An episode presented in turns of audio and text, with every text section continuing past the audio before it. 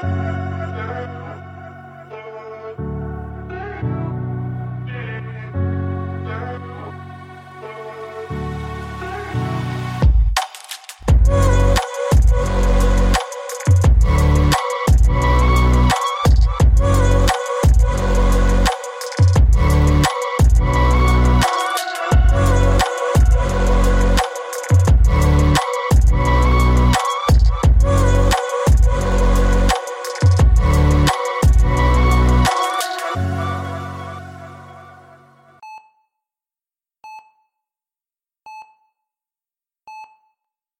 tout le monde va bien? Ça va, ça va. Ça On va. commence tranquillement.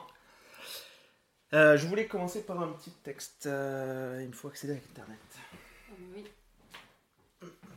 Je vais éviter de donner mon code là maintenant par contre. Après, je, après, je fais des montages. hein. Il y a ce patient de 84 ans que j'ai connu il y a longtemps. Je veux vous en parler comme s'il était avec nous là maintenant. Il est veuf, mange seul, fait ses courses seul, réveillonne seul à Noël, bref, bref, c'est pas trop trop la joie. Son dos lui fait mal, il marche un peu courbé. Ses interactions sociales sont assez limitées. Parfois il envie son voisin de palier car lui n'a pas pris soin de son cerveau alors il ne se souvient de rien. Moi j'ai pris soin de mes neurones alors je me souviens de tout. Il s'applique chaque jour à bien manger, bien entraîner ses souvenirs, mots fléchés, mots mêlés, mots croisés et sous de cul, huile deux fois de morue. Il a tout fait bien comme il faut pour préserver sa mémoire et ne rien oublier. D'ailleurs, chaque fois que je le vois, il me parle de ses parents, me décrit des scènes de son enfance comme si elles étaient survenues avant-hier. Et il lui arrive de pleurer quand il parle de son père ou de sa mère. Vous devez trouver cela bête que je les appelle encore papa et maman. À mon âge. Il me dit qu'il n'arrive pas à se faire à l'idée de leur départ, qu'il aimerait juste les prendre dans ses bras encore une fois, c'est tout.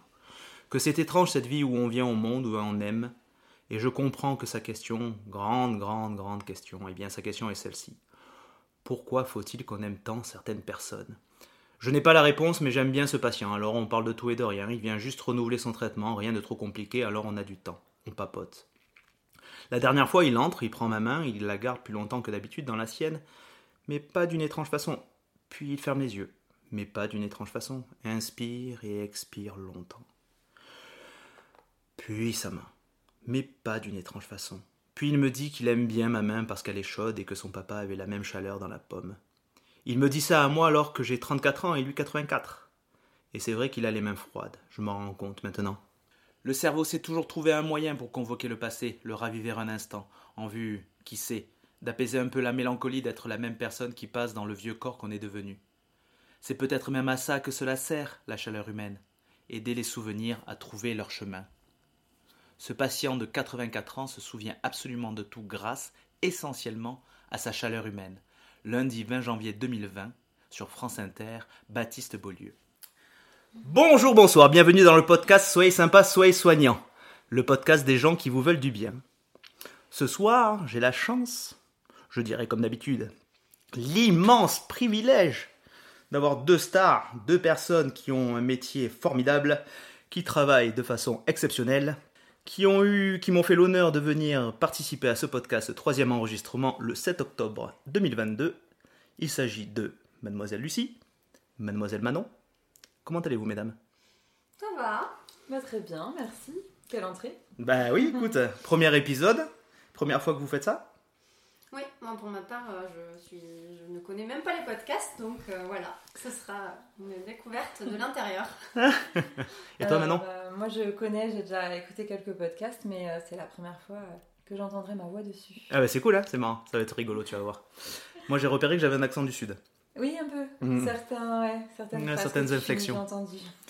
Et euh, qu'est-ce que je voulais dire? On va commencer tranquillement par.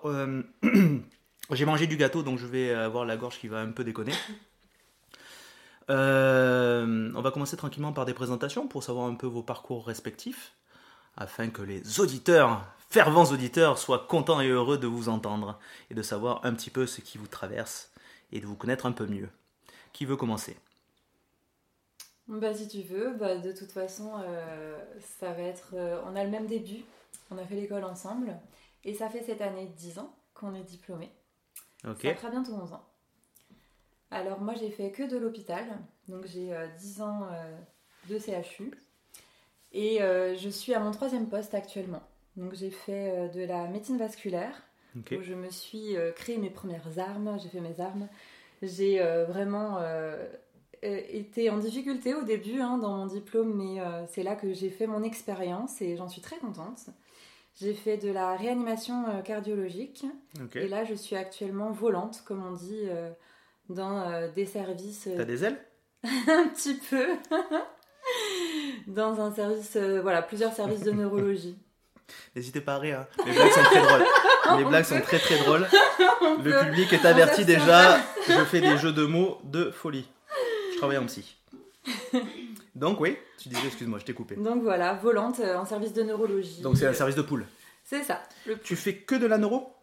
Oui, en fait, c'est euh, neurosciences TTQ, donc euh, tout ce qui est, euh, voilà, ça peut être de l'ORL, de l'ophtalmo, de la neurochirurgie, de la neurologie, j'ai de la réanimation, des urgences, des soins intensifs, des hospices complètes, un peu tout quoi. et tu fais beaucoup de changements, Tous les jours, je change. de change d'équipe et tout. Ouais, ouais, ouais. La vache.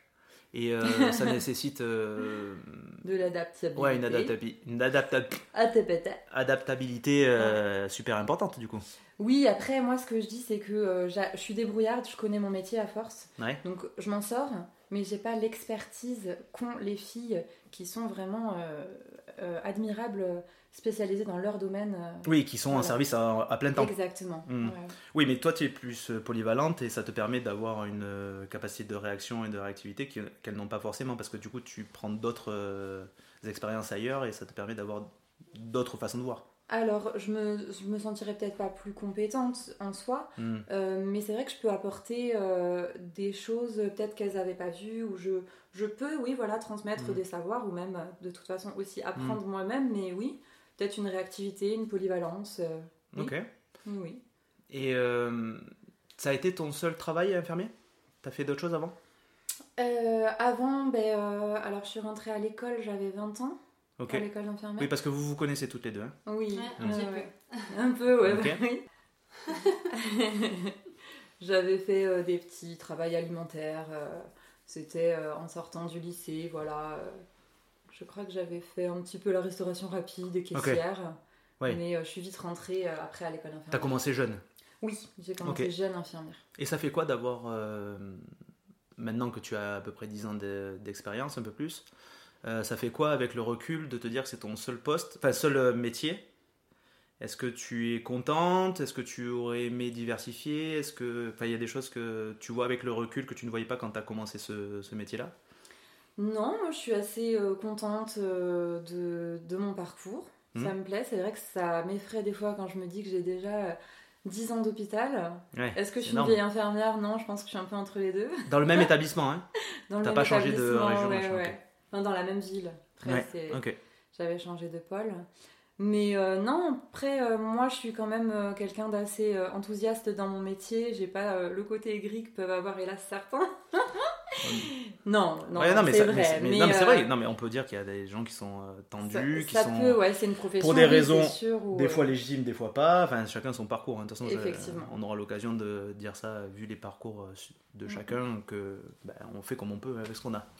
Non, mais en tout cas, c'est vrai que dans notre métier, on peut euh, faire tellement de choses Ok. que si on aime vraiment, euh, voilà, si on s'y plaît, hein, si on Mm. est épanoui, euh, on peut aller vraiment dans plusieurs directions. Ouais. Et je, tu as dit au début le premier poste que tu as eu médecine vasculaire. Ok, et ça consistait en quoi ça? Oula, c'était, bah, c'est un service de médecine où on a des entrées, on a des patients qui viennent euh, avec euh, des gros problèmes euh, vasculaires, Hmm. où on va essayer de déterminer à travers les examens l'atteinte hein, euh, veineuse, artérielle. Mm. euh, on avait aussi euh, des problèmes lymphatiques. Et hélas, c'était des patients qui étaient poly, polypathologiques et on allait des fois vers des. On avait beaucoup de pansements d'ulcères, on allait euh, hélas des fois vers des amputations Ok. ou euh, dans le meilleur des cas, on faisait euh, des rétablissements de circulation. Et, euh, mais bon, après, c'est vrai que c'est des patients chroniques qui étaient souvent suivis en hospitalisation. Et t'es resté combien de temps là-dedans? Cinq ans et demi. Et du coup, ça fait quoi d'avoir ce, genre de poste en, premier poste? Oh, moi, j'ai bien aimé. J'ai trouvé ça très formateur, en fait. Ouais? Ouais, ouais. Et c'est vrai que c'était un service. Dès le début?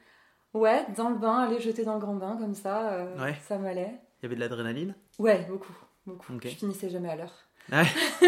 Ah oui, c'était que c'était un peu sportif quoi. Ouais, Il ouais, fallait faire tous les soins et. euh, C'était endurant, mais euh, des services durs comme ça, je pense que Lucie pourra euh, confirmer. Des services durs comme ça créent des bonnes cohésions d'équipe. Je sais pas si t'as vécu ça toi. euh. Moi j'ai un parcours un peu différent, donc euh, c'est vrai que pour le coup, euh, sur des services durs, je faisais que passer. Euh, donc euh, je pouvais voir euh, les équipes sur des temps plus courts, mais du coup j'étais plus l'objet de, de plaintes euh, des uns et des autres qui pouvaient venir euh, euh, dire voilà que ça n'allait pas avec euh, tel ou tel collègue euh, et, euh, et j'étais un peu euh, plus l'objet de décharge de l'équipe finalement sur ces Mhm. journées-là. Euh, ce qui me faisait dire que j'étais très bien à changer de service tous les jours à ce moment-là. Euh, parce que je me voyais absolument pas me, me poser euh, du coup dans, dans ce genre de, de système avec, euh, avec des gens qui se plaignent au quotidien. Ouais. C'était pas trop ma vision des choses, donc, donc du coup. Mais ils se plaignaient, tu, ça t'agaçait qu'ils se plaignent ou enfin tu trouvais pas légitime qu'ils se plaignent ou c'était juste parce que c'était toi qui, dont ils se servaient pour évoquer tout ça?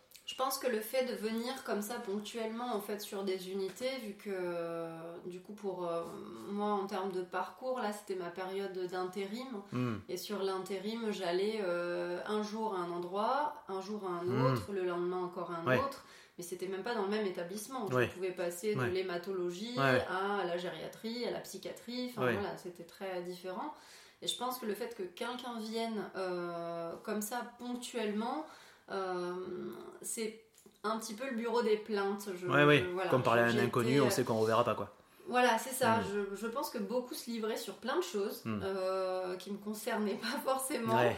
Euh, parce que moi j'étais là euh, juste par exemple 7 heures, donc euh, ma mission première c'était déjà bah, de comprendre ce que j'allais devoir faire sur ces 7 heures-là. Et tu devais gérer en plus le. voilà. Et du coup, bah, j'avais des équipes voilà, avec déjà des, des- des- de l'antériorité au sein de leur équipe qui pouvaient venir voilà, dire euh, bah, que bah, là ça fonctionne avec moi, alors qu'avec un tel il fait ça de cette, manière, etc. Et c'était euh, voilà. Et puis quand l'autre partait, bah, il y a le deuxième dont le premier s'était plaint qui venait pour dire exactement la même chose, Oui. mais de son collègue. Et, euh, et puis je pense que vu qu'ils savaient que je partais, Hmm. et ben en fait ça leur permettait aussi oui. peut-être de décharger quelque chose. T'es la personne et- neutre. Voilà, c'est ça. Qui va pas avoir je- de- je, je, je de prenais jugement. pas voilà, position à ce niveau-là parce que je pense que sinon après c'est c'est compliqué de revenir dans, dans Mais- les équipes. Ouais. Mais, euh, mais du coup voilà, c'était vraiment des passages éclairs et euh, avec, euh, avec voilà, les ambiances différentes dans chaque, chaque type de service. Quoi. Et du coup, c'est ça qui t'a coûté le plus? Le fait que chaque fois que tu te retrouves dans, une, dans un truc systématique où les gens venaient se faire des récriminations, que tu servais un peu de bureau des plaintes? En fait, ça, moi, ça me dérangeait pas. Mais je me disais juste que du coup, ces gens-là, ils étaient pas heureux. Ouais. Euh, et en fait, que venir au travail du coup toute la journée euh, pour dire, euh, enfin voilà, de se plaindre que ce soit de la direction, que ce soit du système, que ce Mm. soit de la charge de travail, etc. J'ai toujours considéré qu'on est dans un métier qui nous permet de bouger. Mm. à peu près où on veut parce Ouais. qu'il y a des- du travail Ouais, ouais. partout Ouais. euh, et en fait, je, je- je me retenais de dire à ces gens-là, ben, ok, arrête de te plaindre, euh, fais tes valises et change, quoi. Et, mais je n'ai pas pris cette position-là non plus parce que ben, je ne les connaissais pas suffisamment. Mm. Euh, ça peut être, voilà, encore une fois, juste un, un moment aussi où les gens relâchent la pression de dire, voilà, ce qui va pas. Et je me retenais aussi de, de- de les juger parce que je ne connaissais pas le fonctionnement euh, voilà, général au final. Moi, étant juste de passage, je ne sais Mm. pas ce qu'ils vivent au quotidien, je ne sais pas leurs difficultés, mais je me disais juste que j'avais pas envie d'être dans ces équipes-là de manière fixe parce que j'avais pas envie de devenir euh, bah, comme eux du coup, en fait. J'avais Ouais. pas envie Ça de glisser vers ça. Ouais, ouais ça Mm. m'inquiétait parce que je, je sais que le travail, ça peut générer une charge mentale importante. Mm. Euh, c'est une charge mentale de toute Mm. façon et que euh, concrètement si c'est pour euh, du coup partir dans ce système où quand on va au boulot ben, en fait on n'est pas content on, Ouais. on y va à contre-coeur et c'est aussi rentrer à la maison avec- après une journée compliquée et, et ça ça m'intéressait pas quoi. Et je trouve ça rigolo parce qu'on va parler de ton parcours. Mm. Mais du coup, là maintenant, ta position fait que potentiellement tu peux être aussi encore un réceptacle de plaintes de la part des équipes quand ça va pas. Tout à fait. Est-ce que tu veux nous raconter, s'il te plaît, ton parcours Parce que tu as, fait, as commencé par l'intérim après le boulot. Je, je commence, euh, je- j'ai pas commencé par la fin, mais, mais presque. Alors du coup, bah voilà, pareil que, que Manon, moi je suis diplômée de infirmière depuis 2011. J'ai fait donc à la suite de ça 4 ans d'intérim. 4 ans. Ouais, La vache. 4 ans. euh, 4 ans de sport, quoi. Ouais, euh, après ça me plaisait vraiment beaucoup parce que je savais pas où aller en sortant du diplôme. Hmm. Euh, et j'avais envie de découvrir plein de choses. Je m'intéressais à à peu près tout. Et, euh, et je voulais voir justement aussi ben, dans d'autres établissements, vu qu'on sort d'une école publique, aussi des établissements euh, privés, comment ça Ouais. fonctionnait, euh, des choses que j'avais pas eu l'occasion de voir. Euh, découvrir aussi des personnes, Mm. euh, voilà, parce que je me suis toujours dit que si j'arrivais dans un lieu vraiment où j'accrochais, ben, je me priverais pas de Postuler postuler Mm. aussi. Ouais. Je me suis questionnée hein, plusieurs Oui, t'as fait des stages, c'est un peu des immersions que t'as faites, euh, mais en étant payé, quoi. Enfin, Oui, ouais. bah disons que c'était, euh, c'était. Alors il y avait des endroits ouais, où je revenais plus que, que d'autres. Ouais. Euh, puis au final, on crée un lien aussi de, de confiance avec les établissements où quand on vient ponctuellement, eux ils attendent que ce soit effectif tout de suite. Ouais. Parce que quand on t'appelle le matin euh, à 7h et que tu dis c'est pour quand, euh, on te dit c'était pour 6h30 ce matin. Parce Mhm. qu'en final, il leur manque quelqu'un au service et euh, tu t'habilles à l'arrache et tu pars et t'arrives, t'as déjà presque, enfin, minimum une heure de retard sur ta journée de travail euh, Et- prévue. Et en termes de cumul de fatigue, c'est pas un peu compliqué quand même? Je faisais toujours attention à pas aller sur des services trop lourds, sur des fins de semaine notamment, Mm. sur des semaines chargées, Mm. parce que j'avais déjà pas envie de risquer quoi que ce soit pour les personnes que je Ouais. prenais en charge à ce moment-là, euh, ni pour moi-même. Ouais. au niveau juridique, hein, clairement aussi. euh, et puis, euh, parce qu'en allant dans des endroits qu'on ne connaît pas, je ne connaissais aussi pas les médecins. Les médecins donc, qui prescrivent les soins, et on sait que l'infirmier est responsable de tout ce qu'il administre. Ouais. Euh, sauf que bah, ne connaissant pas aussi toutes les thérapeutiques euh, de chaque établissement, ça me demandait beaucoup de, de, de recherche. Enfin voilà, j'étais, euh, j'avais l'esprit à, à chercher tout le temps, euh, voilà, qu'est-ce qu'il fallait que je, je fasse, quels étaient les, les dosages, quel était le lien avec la maladie, voilà, de, que- qui était présente sur ce service-là. Enfin voilà, j'étais sur une, euh, comment dire, une, euh, euh, je ne Mhm. trouverai pas mes mots, mais une, Ouais, une agitation psychique un peu, voilà. Ouais, t'étais en tension en fait, en Ouais. permanence. Parce que Pas en coup- Ah, tension. en alerte, en vigilance oui, c'est ça, puis dans, dans une curiosité. euh, Ah, mais un truc positif. Alors, oui, tu- positif. Parce que là, ce que je disais, t'avais non, une non, connotation. positif. Ok.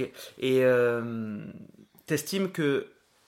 Bon, là, tu nous as un peu dit ce que, t'as- ce que, t'as- ce que ça t'a apporté un peu. Mm. Mais est-ce que tu estimes que tu avais ça déjà en toi ou c'est là que ça t'a permis de découvrir ça, ces capacités-là en toi? Est-ce que ça t'a apporté d'autres choses que tu connaissais pas en toi?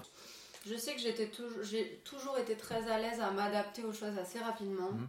euh, et que j'ai toujours été dans la soif de découvrir de nouvelles choses. Euh, et qu'en même temps, j'aime pas avoir trop d'attaches non plus. Hmm. Donc euh, voilà, quelque part, l'intérim, ça combinait bien tout ça. Euh, ça me permettait de m'organiser aussi euh, comme je le voulais. Si, voilà, si je voulais bosser, je pouvais. Si je voulais pas, je bossais pas.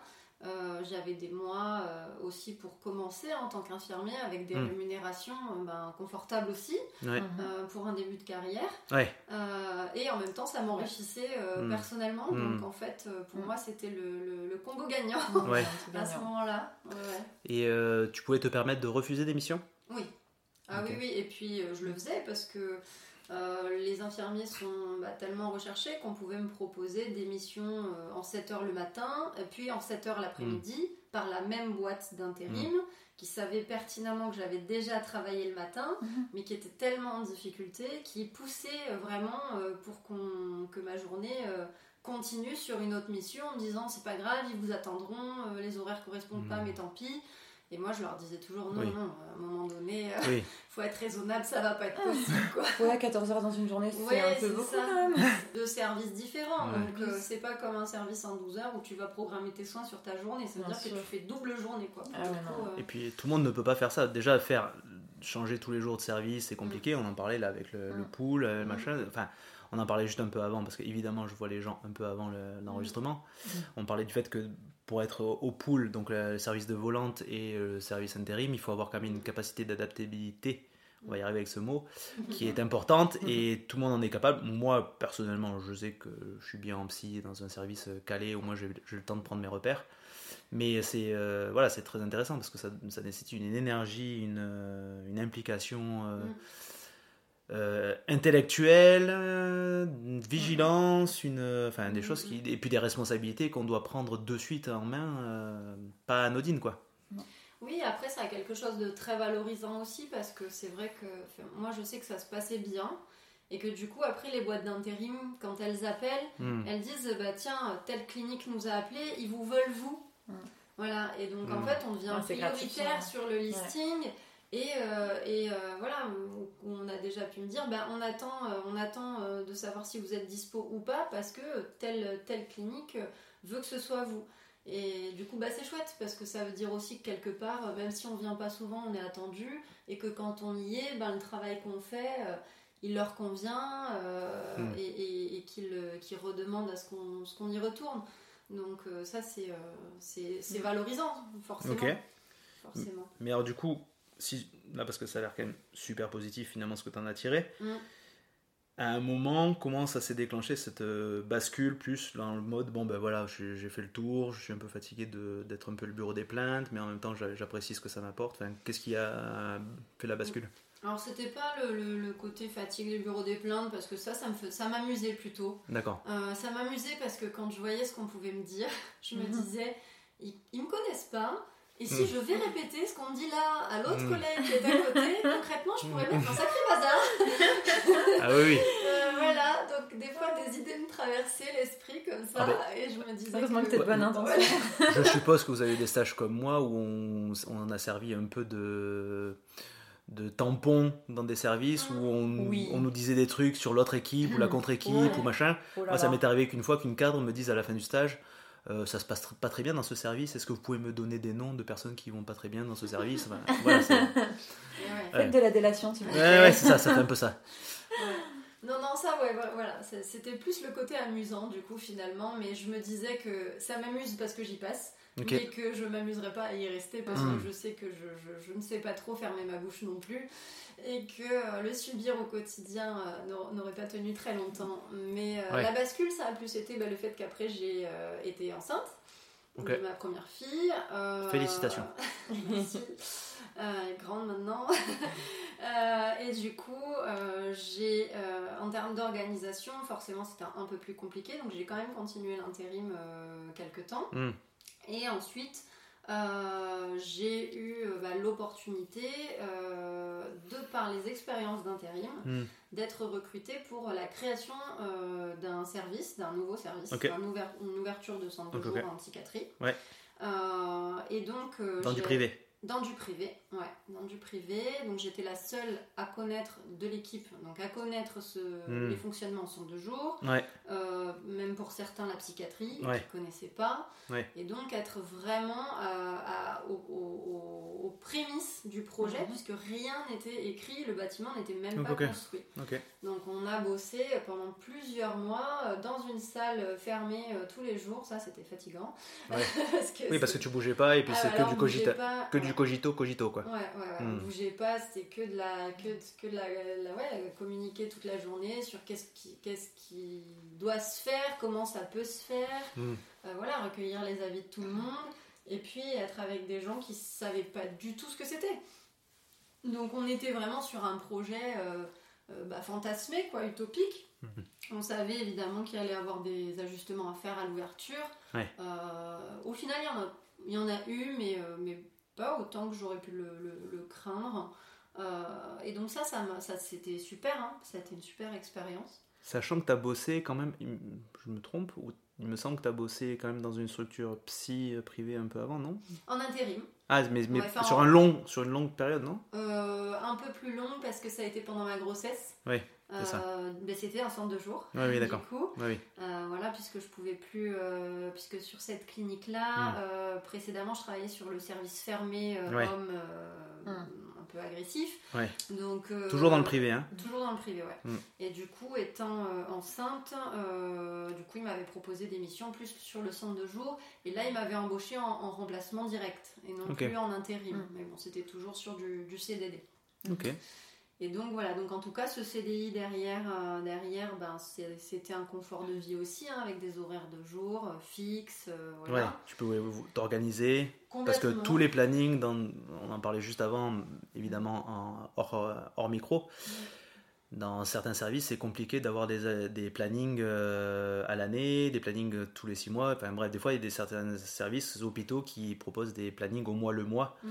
Ah, c'est compliqué de s'organiser. Souvent ça d'ailleurs. Ouais. C'est euh, en général, je pense que légalement, ou en tout cas c'est ce qui se dit, euh, ils doivent éditer les plannings le 15 du mois pour le mois d'après. Voilà, mais, Donc c'est à 15 jours. mais voilà, mais donc ouais, ça veut dire qu'on a 15 jours pour se faire, et puis pour négocier les, les repos et compagnie, c'est un peu compliqué pour une vie perso. Voilà pour la vie perso, je pense Mm. euh, qu'il y, a- il y a beaucoup de mamans à l'hôpital, euh, Ouais.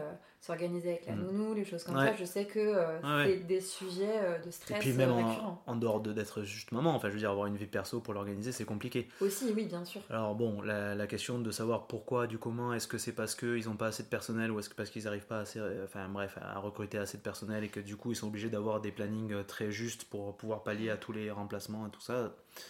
Ça, euh, il faudrait demander plus aux administrateurs. Mm. Ok. Et euh, donc ouais. Donc du coup, euh, alors du coup, donc je suis allée donc dans ce, ce, ce projet voilà d'ouverture de centre de jour. Euh, franchement, l'équipe était super, on était Mm. très très soudés.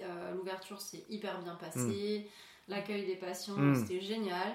Et j'y suis restée 10 mois parce que euh, au bout de 10 mois, j'ai décidé de démissionner de ce poste-là parce que concrètement, ce que je disais tout à l'heure sur le, le bureau des plaintes, eh ben, je me Mm. retrouvais dans l'autre cas. Ah, c'est toi qui te plaignais Euh, Ouais, en Hmm. fait, euh, j'étais. alors, il y avait au niveau de la direction, évidemment, se sont rendus compte qu'un centre de jour rapporte beaucoup d'argent. Ok. Euh, donc, on est dans du privé, encore une fois, et donc bah, ça rapporte de l'argent, donc c'est très intéressant. Et donc, bah, il faut accueillir plus de monde. Euh, sauf que déjà, même en termes de locaux, euh, le plus de monde ne rentrait Ouais. pas. Vous n'avez pas assez d'effectifs et pas, et pas la, la capacité physique, tout Déjà, la simplement. de la- capacité ouais. physique passait même pas. Mm. Donc en fait, euh, ils nous demandaient quelque chose qui était impossible. Euh, ils pensaient pas du tout que le centre de jour serait aussi, autant plein aussi rapidement au final. Euh, on était à, à plus de 100% euh, Ouais. en, en à peine trois semaines. hein. Ouais, mais de toute façon, la Euh, demande est forte. hein. Voilà, et oui, il y avait un gros besoin et, et les dossiers avaient beaucoup d'attentes au Ouais. final. Et, et du coup, donc on nous demandait de faire plus, de Mm. faire plus, d'accueillir plus, et donc la qualité se dégradait. Ouais. Pour tout, il fallait faire beaucoup de papiers, beaucoup de demandes, beaucoup de Mm. choses. Et il y avait un autre service adossé à celui-là qui existait avant. Et, euh, et- et j'avais pu échanger avec l'équipe, voilà, pour dire, mais quand même, c'est Ouais. déconnant ce qui se Ouais, passe, etc.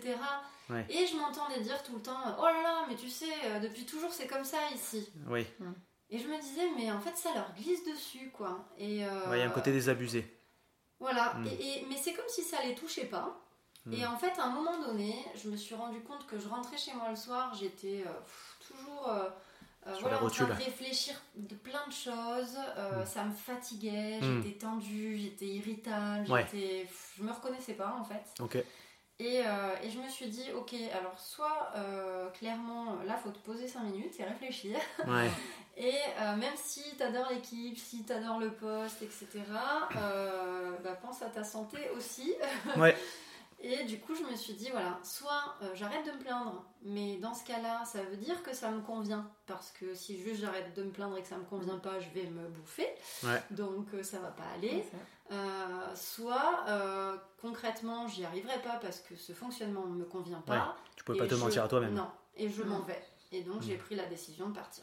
Ok. Voilà, Euh, très rapidement. Et l'autre clinique me reprenait euh, tout de suite. Donc euh, là-dessus, euh, en remplacement, toujours. Euh, mais du coup, là-dessus, j'ai eu aucun. euh, C'est la NASA aucun qui t'a recruté, c'est ça hein? Ouais, Oui, parce que tu as eu un grand, une carrière qui t'a amené loin. Voilà, c'est ça. Ouais. Je- Donc, ouais, dans- la, Euh, la. Juste une petite question avant de, de la partie où tu as été embauché. Parce qu'on parlait du financement du privé. Ouais. Comment ça marche, le financement du privé par rapport au, public? Hum, Le public, c'est intégralement l'État, mais là, ou la Sécu qui rembourse les soins et tout ça. Mais comment ça marche là pour le privé? Ah bah alors là, pour le privé, bah, il y a des financements de En tout cas, ce privé-là. Bah, il y a En un psy. financement de la- de l'ARS et après c'est sur de, des remboursements de sécurité sociale. hein. Voilà. Donc, Mais il n'y a pas de euh, donation, il n'y a pas de, de alors, mécène euh, ou des choses comme ça. Moi, j'étais pas au niveau, euh, je pense, qui me permettait d'avoir ces informations-là. Ouais. Mais le directeur était aussi euh, un cousin d'un directeur d'un autre laboratoire qui est très connu sur la région aussi. Enfin, Oui. c'est très familial au final. donc, il y a beaucoup d'argent qui circule dans des structures qui se montent et qui Oui. se mettent en partenariat Oui, les unes les autres. ça, oui. Voilà. Oui, il y a quand même un fonds privé quand même. Oui, oui, il y a un fonds. Mais ça marche aussi quand même par fonds public. Ah mais bien sûr, oui, Voilà. oui. Et puis en fait c'est là-dessus qu'ils vont jouer, quoi. Mm. C'est-à-dire que voilà, le kiné qui passe, euh, on lui facture en extérieur. euh, Mm. le, le- le- la personne qui vient, euh, voilà, euh, au centre de jour, ben euh, tout de suite on lui demande de rester la journée. C'était ça aussi, c'est-à-dire que la personne rapporte plus d'argent si elle passe la journée. Oui. Euh, donc, eh ben, d'office, euh, même si finalement, euh, dans son projet de soins, euh, rester la journée n'a pas vraiment de Mm. sens au vu des activités Mm. qu'il y avait, il fallait faire en sorte qu'il reste la journée, quoi. Oui. Mm. Mais bon, ça, euh, ça va 5 minutes. Bah, mais Après, bon, le- je fais toujours un peu l'avocat du diable. hein. Le- je pense quand même que les structures ont besoin de fonctionner. Bien sûr. Il faut qu'il y ait de tout, du public et du privé. Et forcément, le privé passe par des mécaniques qui sont différentes et que nécessairement, euh, bah, ils sont pas là que pour des corps aux pieds, ils sont pas là que pour euh, le Mhm. bénévolat. Donc, ils sont obligés de trouver des systèmes de financement. Donc, des financements légaux, évidemment. Mais euh, évidemment, ça nécessite des. euh, des ajustements et des compromis, des fois qui sont un peu compliqués à comprendre, surtout quand on est un peu de l'extérieur. Donc oui, je comprends que des fois, ça nécessite aussi des calculs de patientèle qui peuvent être étranges, qui peuvent être euh, difficiles à comprendre et euh, surtout pouvoir rentrer pour rentrer alors que les capacités, comme tu disais, ne pouvaient pas le, le permettre. En fait, au final, ça reste un centre de soins qui, euh, qui euh, fonctionnait parce que les, les personnes accueillies en étaient satisfaites. Mm. mais euh, parce que l'équipe faisait en sorte qu'ils ne voient pas le, le dessous de l'iceberg finalement. Ouais. Donc on essayait que l'ambiance reste positive, Ouais, que l'accueil soit Normal. de qualité, et en fait on, du coup on s'usait. Ouais. On s'usait à cacher tout ce qu'on prenait nous de plein fer en fait. Ouais, sûr. voilà. Et euh, pour essayer de maintenir cet accueil, et Mm. moi je me disais bah je vais pas tenir Ouais. je vais pas tenir parce que ça me correspond pas, parce que je vois pas le soin comme ça, Ouais. et parce que j'ai trop envie de leur dire euh, d'aller voir ailleurs si j'y suis. Au final, tu as, eu le réflexe, parce que des fois, on a tous à un moment ou à un autre ce, réf- ce- ce questionnement-là de savoir si on continue ou pas.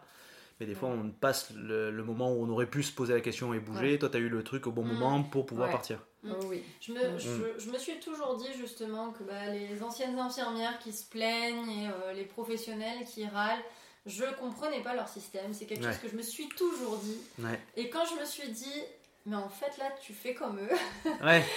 Je me Ouais, suis ça t'a été utile, c'est finalement. pas possible. Ouais. Exactement. Et j'ai vraiment fait le lien avec ça parce que je me suis dit, mais non, mais c'est pas possible en fait. Je peux Mm. pas, euh, après quelques années d'expérience, en être déjà à ce point-là. Euh, ouais. Sinon, ça veut dire que je vais arrêter mon travail bientôt. Enfin, Ouais. je, je tiendrai jamais. Ouais. Donc oui, j'ai fait le choix de partir, même si je repartais sur une insécurité euh, de planning, Ouais. d'horaire, etc. Euh, mais bon, finalement, ce départ m'a Ouais. M'a quand même où très alors bien souri.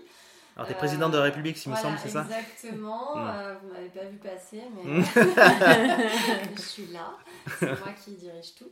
Euh, non, non. euh, Du coup, je faisais aussi des interventions chaque année en parallèle, en fait, à l'école d'infirmière. D'accord. Euh, pour les étudiants, pour les projets professionnels et pour justement euh, présenter le service où je travaillais. Alors c'est très drôle parce que j'y suis allée plusieurs années pour l'intérim, Mm. puis ensuite pour le centre de jour, Mm. euh, puis ensuite du coup bah, pour la, la suite de mon parcours. Enfin j'ai changé, j'ai changé. Parce assez que c'est le même employeur qui avait le, le centre de jour et le nouveau. la nouvelle... Non, Ah, mais du coup, sur l'école d'infirmière où Ouais. j'allais, j'y allais moi en tant ouais. que personne Ouais. avec Ouais. bah, la situation Ouais, ouais. professionnelle dans Ouais. laquelle j'étais à ce moment-là. Donc en fait, du coup, euh, j'ai par la suite, donc par le biais de l'école d'infirmière, euh, rencontré un des cadres de cette Mm. école qui me parlait d'une structure qui, euh, qui allait euh, agrandir, qui faisait de l'accompagnement de personnes handicapées psychiques à domicile. Mm. Et euh, qui avait voilà, des valeurs euh, qui semblaient me correspondre, puisqu'il m'avait entendu parler, etc. Et donc j'ai postulé là-bas euh, en tant qu'infirmière. Donc j'ai été euh, dans un SAMSA, un service d'accompagnement médico-social Mhm. pour adultes handicapés. Euh, et euh, je ne connaissais pas du tout, parce qu'en tant qu'infirmier, on connaît très peu le médico-social. Euh, ça fait même quasiment pas partie de la formation, donc voilà. Donc j'ai vraiment découvert Mm. sur, sur le tas. hein. je me suis retrouvée en tant qu'infirmière à faire des dossiers de surendettement, euh, à faire À faire du social, quoi. à faire du social, à faire sauter des PV pour euh, des gens qui n'avaient pas compris pourquoi. Quand je vous dis qu'elle est euh, une personne haut placée, euh, C'est ça, je vais finir par y croire en fait. Et euh, enfin voilà, du coup plein de choses, mais aussi voilà la coordination des soins, Ouais. voilà tout tout tout. donc t'as encore alimenté ta polyvalence, ta capacité d'être Voilà, polyvalente là et euh, et puis j'ai découvert quelque chose de totalement nouveau. Ok. Euh, donc j'ai fait ça pendant 9 mois. Et euh, donc là, pareil, on est sur des services aussi Mm. où c'est confortable pour la vie personnelle, puisque c'est du lundi au vendredi, c'est Mm. des horaires de jour, l'équipe est fixe, on travaille chacun de manière autonome, Ouais. mais en même temps, il y a une équipe. Ouais. Donc euh, c'était, euh, c'est quelque chose qui me convenait bien. Et au bout de 9 mois, du coup, mon chef de service partant à la retraite, on m'a demandé de, de postuler euh, à son remplacement. Ouais.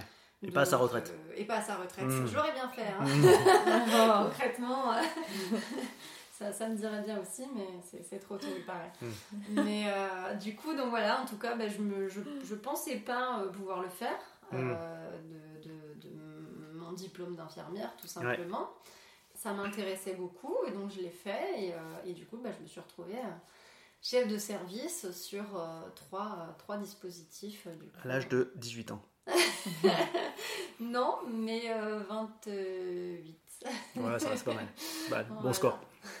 Ok. Voilà, donc ça fait aujourd'hui 5 ans que je suis chef de service.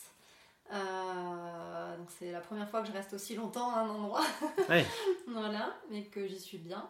Donc euh, ça n'a rien à voir, donc je suis plus dans le soin euh, à proprement parler. Hmm. Mais du coup, dans mes équipes, j'ai des infirmiers, j'ai des éducateurs spécialisés, des aides Mais tu participes aux soins. Par l'organisation. Je participe à, à- oui voilà je, je par la gestion d'équipe et Mm. le, le- le parcours alors nous on n'appelle pas ça du soin dans le médico-social concrètement mais euh, vu que le but étant la stabilité des personnes à Mm. domicile euh, de fait on travaille aussi avec le sanitaire Mm. et euh, pour que la personne puisse être le plus stable possible chez elle Ok. voilà Ok. voilà, voilà. Eh ben c'est cool. Je vais vous poser une question toute simple. Comment ça va à ce jour dans vos métiers, dans votre vie euh, mélangée, intriquée, voir Comment vous vous sentez maintenant? Euh, dans ma vie professionnelle, du Les coup, deux intriqués. euh, voilà. En fait, l'idée c'est de parler de, via ce podcast de ce en quoi notre vie professionnelle imp- euh, impacte notre vie perso et notre Ouais. vie perso impacte notre vie pro parce que je pense que de toute façon les deux sont quand même liés. Ouais. Donc si tu te sens bien dans ton taf, potentiellement, ça Mm. peut t'aider à te sentir mieux, mais pas forcément, hein, mais C'est vrai ça a qui forcément un impact. euh, vraiment une distinction Ouais. entre euh, vie professionnelle, allez, euh, je suis dans ma voiture, je vais chez moi, je coupe. Parce que ça te fait du bien. Ça me fait penser à ce que Lucie venait de dire euh, à l'instant, la fois où elle s'est pas sentie bien et finalement elle a ramené ça chez elle. Ouais. Elle a eu sa vie personnelle qui a complètement, elle a empathie à ça. Et je me suis vraiment vue dans ce qu'elle a dit parce que j'ai eu un poste moi où j'étais vraiment pas bien et euh, ça se ressentait vraiment tellement trop sur ma vie personnelle que j'ai fait comme toi. J'ai dit bon bah c'est bon, je me suis posé les bonnes questions et j'ai dit bah c'est pas fait pour moi. C'est pas que ce poste est mauvais ou quoi Ouais. que ce soit, mais à moi ça me correspond pas à, cette, euh, à ce moment précis. T'as mis combien de temps pour, ta- pour te prendre la décision? Enfin, pour t'en rendre compte Euh, et pour après prendre la décision? Au bout de 4 à 6 mois, vraiment j'étais euh, Hmm. très mal et j'ai tenu un an. Ouais, pas mal. En tout, euh, je luttais, je ne sais pas Hmm. pourquoi, parce que Mm. C'est bien aussi de savoir lâcher prise, Ouais, de poser les bonnes questions et de se Ouais. dire euh, Oh, mais non, c'est pas ça. Mais Ouais, il faut le pouvoir. Hmm. Il faut pouvoir. Après, euh, je pense qu'on a toujours, on a toujours le choix, finalement. Hmm. Dès l'instant qu'on sait se poser les bonnes questions, euh, bah faut essayer de- d'aller chercher des réponses aussi Ouais. et de voilà de, de trouver des solutions. Et euh, c'est ce que j'ai fait aussi. Hmm. Et là, je suis dans un poste et à ce jour, pour répondre à ta question, Mm. sincèrement, je me sens très bien. J'ai un poste qui me correspond très Idéal. bien. Et euh, dans ma vie personnelle, euh, ça glisse euh, d'une manière. c'est logique, tout, tout est en ordre. Et du coup, qu'est-ce qui, selon toi, fait que ce poste-là, en partie, participe à le fait que tu te sentes bien? Bah, on en parlait hors micro. Ouais, c'est ça. Et euh, c'est vrai que j'ai un petit peu, euh, pour moi, euh, le poste en or, je trouve. Mm. Parce que euh, déjà, bon, voilà. le service Senti, euh, il y a des tapis rouges euh, qui Ah t'accueillent. euh, oui, on n'a T'as pas des pétales de de... rose sur ton chemin, ça sent bon la lavande. Oui, d'accord. On manque pas de personnel, Mmh, non. on a tout le matériel qu'il faut. non, moi je suis euh, en 12 heures de Ok. jour, je fais plus de nuit. Les nuits c'était compliqué pour moi. Ouais, pour Je le, pense que la c'est un peu euh, compliqué pour tout le monde. ouais. Du coup, ben, je suis en 12 heures deux jours et j'ai un planning fixe. Donc il n'y a pas euh, de problème de savoir le mois prochain euh, quels Hmm. seront mes jours travaillés. euh. Donc c'est vrai que c'est euh, déjà un super confort dans ma vie euh, perso. Ouais, tu peux t'organiser euh, dans 3 mois, dans 6 mois. Exactement. Et du coup, tu fais quoi? Une petite semaine, une grosse semaine? C'est ça, un week-end sur deux, je tu travaille. travailles un week-end sur deux, d'accord Et du coup, ça me fait une grande et une petite semaine. ça, ça représente quoi une grande et une petite semaine quand tu travailles en 12 heures? Euh, à peu près, ça me fait. euh, je travaille euh, lundi, mardi, samedi, dimanche. Ok, La semaine d'après, bah, mercredi, jeudi. La semaine encore d'après, mardi, euh, mercredi, samedi, dimanche. Et puis, ok, ah oui, c'est pas. voilà. Oui, d'accord, c'est un, un cycle de 3 semaines, quoi. Un cycle de 4 semaines. 4 semaines. D'accord. Quatre semaines. Ok. Et ça, ça te change la vie, quoi. C'est super. Même pour. ah oui, pour euh, ma vie personnelle, pour tout. euh. Moi, j'ai remarqué, euh, pareil, quand j'étais donc euh, dans un autre service euh, au tout début de ma carrière, on ne pouvait pas voir le planning, on ne pouvait pas s'organiser, c'était au mois le mois. Euh, bon, c'était compliqué pour moi et j'ai perdu le, le goût de m'organiser en avance. J'ai changé de structure et on m'a dit bah, fais ton planning. Après, le cadre ajuste en fonction des besoins évidemment, mais Mhm. tu donnes une trame en fait, grosso modo. Et ça marchait par cycle de 3 mois, 3-4 mois, je me rappelle plus. bref. Mais grosso modo, dans cette structure-là, on fait nos plannings. Et euh, bon, c'est encore plus simple quand on a le planning à l'année, ce qui est le cas actuellement. Et là, mais du coup, j'étais un peu perturbé parce que j'avais perdu le pli de m'organiser à l'avance, de dire euh, Ah, mais dans 3 mois, je pourrais aller voir tel concert ou tout comme ça. Parce que Et oui. on parle d'être maman, papa, ou. Enfin, mais, mais ne serait-ce que se, pouvoir se dire, se projeter, dire que dans 6 mois, je vais aller voir ma famille ou je vais aller. euh, parce que pour peu qu'il y en ait qui habitent Mm. loin, ça change la vie. Je pense qu'il y aurait, il y aurait beaucoup de problèmes diminués, enfin il y aurait beaucoup moins de problèmes, notamment si on, les gens pouvaient avoir un planning un peu plus euh, visible à moyen terme. Ouais. Quoi. Je pense mm. déjà il y aurait des trucs qui seraient plus soulageants, relaxants, je sais pas, je vais trouver des barbarismes avec les mots. Ce qui fait partie de mon travail aujourd'hui. Voilà, Donc c'est pour ça que- c'est pour ça que j'ai embauché Lucie. j'ai embauché Lucie parce que c'est elle qui va révolutionner. euh, Ouais, c'est- non, ça fait. bah, c'est clairement aujourd'hui un. bah, presque, presque un problème de santé publique au final, hein, parce C'est que parce qu'il y a beaucoup beaucoup d'infirmiers qui, euh, qui arrêtent. Euh, sur Ouais. la promotion d'infirmiers de la région de l'année dernière, hmm. euh, sur 170 étudiants, ils ont fini à 60. Euh, Sachant qu'il y a Parcoursup en plus qui s'est rajouté tout ça. ça. Donc, Il y a d'autres trucs qui ont troisième fait, année, il y a euh, que Ah ouais, quand 60 étudiants sortants. Hmm. Et dans les 60, aujourd'hui, les pourcentages, ils sont très très bas. Ouais. De personnes qui intègrent la, Ouais. la- la branche, en fait, enfin le travail pour lequel ils viennent d'avoir un diplôme. Ouais, Donc, euh, parce que les gens sont, sont fatigués des conditions.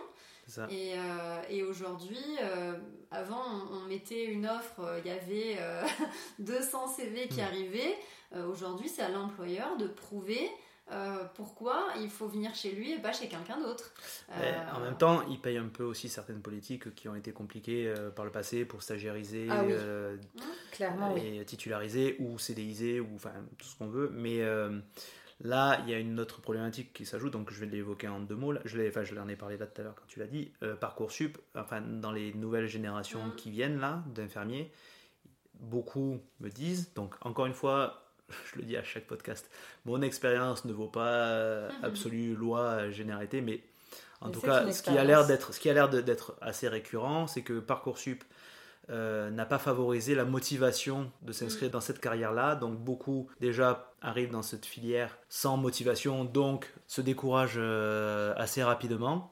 Donc là, il y a une problématique de savoir qui s'assoit où pour Ah pouvoir avoir le du tout, confort. que. Du coup, Je- du coup, il y a, il y a- bouge il y a- il y a un gros et, euh, truc à... Tu pas je suis très bien là. Ah non, je suis très Et, bien. euh, Je- ben voilà, qua- qualité de vie. voilà, euh, c'est ça. fait On voit la cadre qui gère l'ergonomie et En ce moment, je suis dans la commande de nouveaux fauteuils pour mes professionnels sont trop vieux et que c'est pas du tout ergonomique. Voilà, je la vois s'agiter depuis tout à l'heure. Je me dis, elle est très mal installée, c'est pas bon pour son dos. Non, non. Sachant qu'il risque d'y avoir un arrêt de travail en plein milieu de, ce, de cet enregistrement. C'est c'est terrible. de, ma pensée, oui. c'est rigolo. et donc du coup, ouais, Parcoursup, en tout cas, ouais, c'est fait qu'il y a beaucoup de gens qui viennent un peu par dépit et se rendent compte que déjà nous, dans nos expériences respectives, quand on a eu les filières, on a vu qu'il y en a quelques-uns qui se sont découragés. Mm. Parce que évidemment, euh, quand on commence une filière, on n'a pas forcément, sauf si on a des parents qui nous ont un peu, ou des gens autour qui nous ont un peu informés, mais on voit pas ce que ça va être. Et encore moins, euh, même si on nous le dit une fois sur le terrain, bah, c'est différent, quand même. Mais là, ouais, il y a une grosse désaffection à ce niveau-là, et euh, en plus, sans compter la difficulté du métier, la difficulté des conditions de travail, qui sont pas à négliger. Et là, malheureusement, les dernières années, avec les fermetures de lits, là, par exemple, pour ma chapelle, j'ai vu un rapport qu'il y avait 1% des lits de psy en général sur toute la France qui avaient fermé l'année mmh. dernière. Euh, c'est énorme. Et euh, je ne parle pas des, des, lits en soins généraux qui sont encore plus euh, fermés. Qui dit lit ne veut pas dire juste un lit mis dans le cellier, hein. ça veut dire mmh. aussi des, des, services qui ferment, ça veut dire des, salariés, des agents qui vont euh, soit partir à la retraite, soit en dispo, soit machin, soit euh, euh, muter, soit démissionnent et compagnie. Donc ça veut dire en fait des postes en moins. Ça, ça veut dire ça en fait quand on parle de liste. Parce qu'on peut plus financer forcément le matériel, on peut plus financer les agents, on peut plus. voilà. Pour mille raisons. Donc là, vous avez droit à ma digression habituelle où après je perds un peu le, truc de base. Donc on parlait de, des conditions au travail et donc, on en arrivait aussi au fait que tu sois cadre et que tu euh, gères les plannings et que tu mm. euh, t'occupes de. Tu avais demandé à Manon si ça allait. Ouais. après, t'as enchaîné. Après, t'as enchaîné. Après, t'as enchaîné. Euh, et, du coup, j'ai pas dit si ça va. Eh ben oui, voilà. Aujourd'hui, comment ah, vas-tu on, sent qu'elle a besoin de dire que ça va. Alors, on t'écoute. Non, non. Mais... Alors, reine du monde, est-ce que ça implique beaucoup de responsabilités ben, Aujourd'hui, je suis un peu fatiguée parce que en plus du coup de mon poste depuis 5 ans, je fais ma formation en parallèle. Euh, formation de, de service. Du coup, euh, Parce que tu pouvais être chef de service sans avoir la formation en faisant fonction. social, alors non, non c'est ah. pas en faisant fonction, puisque dans le médico-social, il n'y a pas besoin d'avoir euh, le diplôme pour, pour être, en poste puisque ce qui compte surtout, c'est euh, voilà, les, compétences au final des personnes, peu importe euh, le diplôme. Mm. Euh, après, enfin voilà, nous, moi là où je suis, en plus, ils ont fait le choix de mettre tout le monde sur la ligne, la même grille de salaire. Mm. Donc ceux qui ont le diplôme et ceux qui l'ont pas. Mm. Mais moi, je voulais passer la, la certification pour pouvoir aussi euh, bah, déjà m'ouvrir d'autres portes parce qu'encore une fois, euh, je veux pas euh, me sentir coincée dans un emploi parce qu'aujourd'hui ça va, mais ça n'a pas été le cas tout le temps et, hmm. et, je veux pas avoir à me dire bah, si je démissionne, je retrouverai pas un poste de chef de service ailleurs. Donc ce qui va me permettre d'avoir officiellement mon diplôme dans, dans moins d'un an maintenant. Euh, mon employeur me finançant, euh, voilà, en plus hmm. de mon compte de formation, euh, toute la, tout le reste. Donc en fait, c'est sur mon temps de travail. je ne paye pas, donc c'est tout bénéf entre guillemets. Et en plus, ça m'apporte plein de choses que je n'ai pas eu aussi dans ma formation d'infirmière même si en effet en étant en poste depuis 5 ans je, je, connais oui tu as l'expérience euh, voilà j'ai l'expérience hmm. mais euh, mais la théorie reste toujours importante parce que voilà quand on sait de quoi de quoi sur quoi on part c'est c'est quand même toujours mieux euh, mais du coup, bah, c'est sur mon temps de travail et donc j'ai personne qui fait mon travail à ma place pendant mon temps de formation. Et donc quand tu reviens Alors en fait, bah, je reviens même pas parce que c'est du téléprésentiel. Donc ce qui fait que je suis au bureau euh, en visio avec des cours en direct, euh, avec une promo qui est totalement en visio, donc avec des gens euh, partout, de, par, de toute région. voilà, on en a autant qui sont dans le sud que dans le nord que dans les dom Voilà, et l'ouest et l'est, enfin voilà, partout, et centre aussi d'ailleurs. Et ça, c'est quand tu as le, cul posé sur ta chaise dans le taf C'est ça. C'est pas en télétravail ici à la maison Non, non, non, je suis pas en télétravail à la maison, je suis hmm. vraiment au bureau. Et euh, du coup, dans mes petites pauses de 5 minutes dans l'après-midi, euh, je sors dans mon bureau, j'ai euh, tout le monde qui me saute dessus parce que. Elle est là, enfin. C'est ça, ils savent que je sorte que 5 minutes. Donc, du coup, bah, tout le monde vient me voir sur le, hmm. temps là ou me mail parce que du coup bah, je traite en même temps, je travaille en double écran, donc hmm. j'ai deux écrans d'ordinateur, donc j'ai d'un côté ma formation et de l'autre je traite bah, mon travail du quotidien. Donc euh, bah, c'est vrai que ça demande euh, encore une fois beaucoup d'adaptabilité. Euh, c'est le mot, on arrive à, de mieux en mieux à le dire quand même. Ça sera peut-être la thématique d'aujourd'hui. Hein. Ouais, c'est ça. d'être multitâche aussi. Hmm. Et, euh, et c'est vrai que bah, forcément, euh, au niveau psychique, euh, ça demande une énergie euh, importante. Ouais. euh, qui, qui déjà dans le quotidien, dans la vie de tous les jours, Mm. avec la vie de famille, euh, peut manquer parfois avec euh, deux enfants. Euh, Mm. Mais on rajoute en plus le travail, Mm. plus la formation. Et il y a des soirs où, bah oui, là, clairement, je sature. Et, euh, et voilà. Mais l'ambiance au travail reste bonne. Et l'ambiance à la maison aussi. Donc, ça va, t'arrives à quand même à, à arriver pas trop chargé. Oui, ça va. Enfin, il y, a- il y a des soirs où je suis clairement chargée, hein, Mm. où, euh, où je sens que, que même moi, je m'agace toute seule. Ouais, je, me, supporte difficilement. Euh, ça devient compliqué de, de Tu pas te mets au coin supporter. Ouais, ouais, j'hésite. hein, des fois, j'hésite à, ou à punir mon fils ou à m'y mettre moi-même. Euh, voilà. Mais, euh, mais c'est vrai que ouais, c'est une charge mentale importante. Ouais, j'imagine. Mais, mais bon, c'est. Mais contente.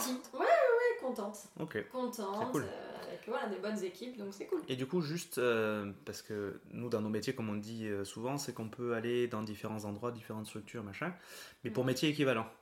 Mm. Est-ce que.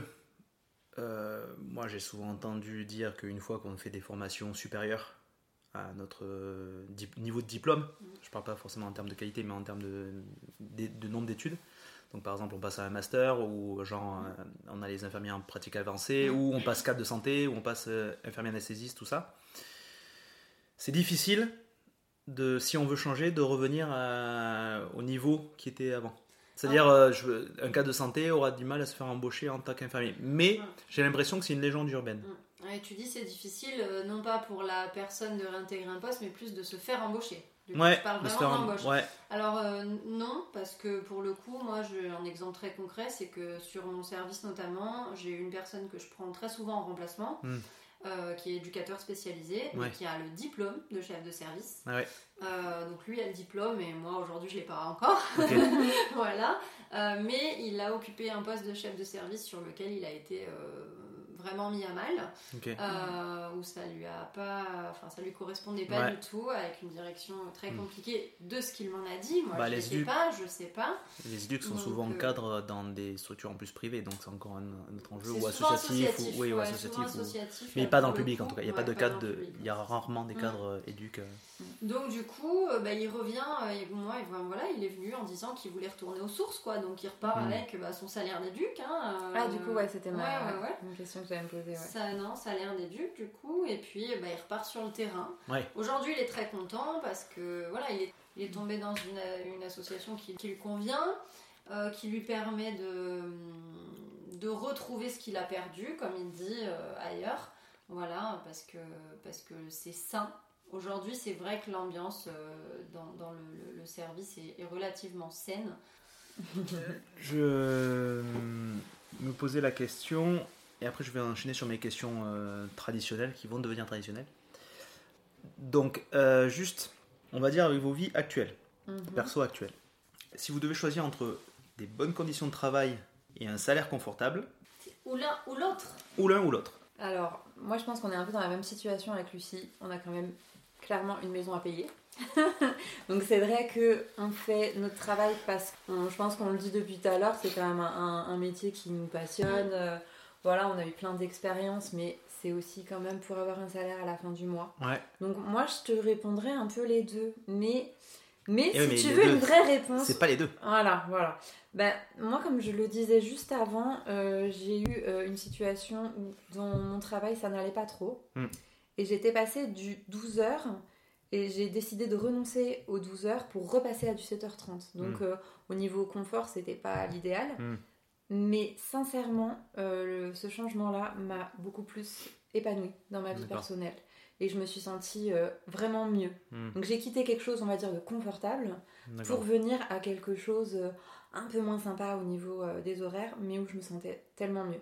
Hmm. Donc, je plancherai quand même sur avoir des, des bonnes conditions de travail. Ouais, Ouais. adapté à tes besoins. Ouais, bon, bien sûr, pas à 1200 euros le mois, Non, mais, euh, ouais, Mais quand même, c'est important. On a des collègues éduques, notamment dont Ouais. on parlait, qui malheureusement, eux, plafonnent à des euh, salaires des fois frôlant le SMIC. hein, Ouais, c'est vrai que là, récemment, quand même, on a eu euh, une augmentation de salaire. euh, Avec le Ségur. Ouais, je sens quand même la différence. Bah oui, on va oui. pas se Oui, leurrer. oui, oui, d'accord. Ouais, ouais. Mais voilà, on- moi j'ai toujours dit, je vais te poser la question, Lucie, je sais que tu trépignes d'impatience que je pose la question. J'en peux plus Mais euh, je sais que ma philosophie, c'est que effectivement, bon, je suis content. Moi, je fais partie des gens contents de, de qui me de ma rémunération. Hum, Elle pourrait être meilleure et j'en serais content aussi. Et je suis content sans être euh, me la péter auprès de gens qui l'ont moins, malheureusement. Mais je veux dire, j'ai toujours dit quand même, je pourrais bosser. euh, on me ferait bosser 72 heures dans un service qui me tient pas et on me donnerait euh, 6000 euros par mois. Mm. Ne rêvez pas, ça n'arrivera jamais. Mais je ne je te quitterai, c'est pas possible. Moi, ce qui m'importe d'abord, c'est mon temps de repos et mon temps perso pour pouvoir venir dans la meilleure forme possible. Mm. Et même dans ces conditions-là, on pas, on a toujours des aléas dans la vie qui font qu'on n'est pas forcément tout le temps disponible. Mais avoir ce- cette sécurité-là, que quand on arrive, on accueille, on peut, on peut m'accueillir avec mon humeur du jour et m'aider Mm. s'il y a besoin, ou moi aider si, si d'autres collègues ont besoin, ou juste être tous bien et voilà, et c'est cool. Mais être euh, voilà, dans une équipe euh, cool et avoir un salaire peut-être moindre que euh, voilà. Ça ne veut pas dire qu'il faut baisser ma rémunération. Je suis content qu'on soit d'accord. je, dis non. Et donc c'est et Mm. Lucie? Ben, pour l'avoir déjà fait, du coup, euh, je choisis les conditions de travail, puisque quand je suis passée de l'intérim euh, à mon CDI Hmm. euh, fixe, j'ai perdu 700 euros net par mois. Mm. Voilà, Ah donc euh, c'était juste énorme. Euh, Hmm. Après, aujourd'hui, c'est sûr qu'en ayant deux enfants, j'ai une contrainte différente. Oui, bien sûr, non, mais Euh, après il y a les, donc, les besoins matériels, mais mais, je, je, je ne, je ne pourrais pas travailler pour un bon salaire avec des conditions euh, Déplorables. déplorables. Mmh, Je- bien sûr. J'y arriverai pas. J'ai une petite pensée pour ma prof d'économie de Hmm. première Ouais. qui nous a dit justement, elle avait ouvert son cours en disant pourquoi est-ce qu'on travaille? Pourquoi est-ce qu'on va plus tard chercher un travail? Ah, ça ouvre sur la philosophie, quoi. Ah ouais, non mais et euh, je me souviens une classe de 32 élèves, Mm. tous sans exception, avoir de l'argent, gagner un salaire. Hmm.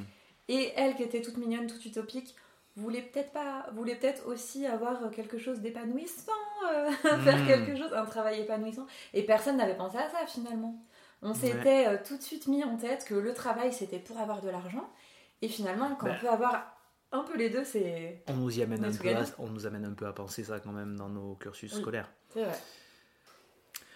Attention, question importante, essentielle. T'as un buzzer ou pas? Non, J'ai un roulement de tambour. Impressionné? Impressionnant. Voilà. C'est dingue. Qu'est-ce que pour vous, ouais, donc déjà grammaticalement ça part mal, Ouais, déjà, Selon vous que signifie le soin?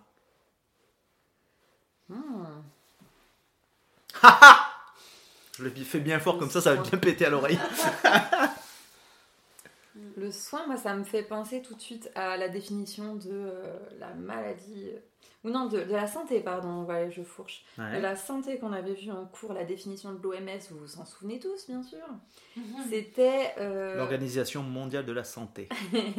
la santé euh, ne se résume pas à l'absence de maladie, mais à l'épanouissement euh, au niveau. euh, on pouvait prendre en compte le physique, le social, euh, le médical. Et en fait, c'était. C'était pas l'absence de maladie, c'était le bien-être en fait. Ouais.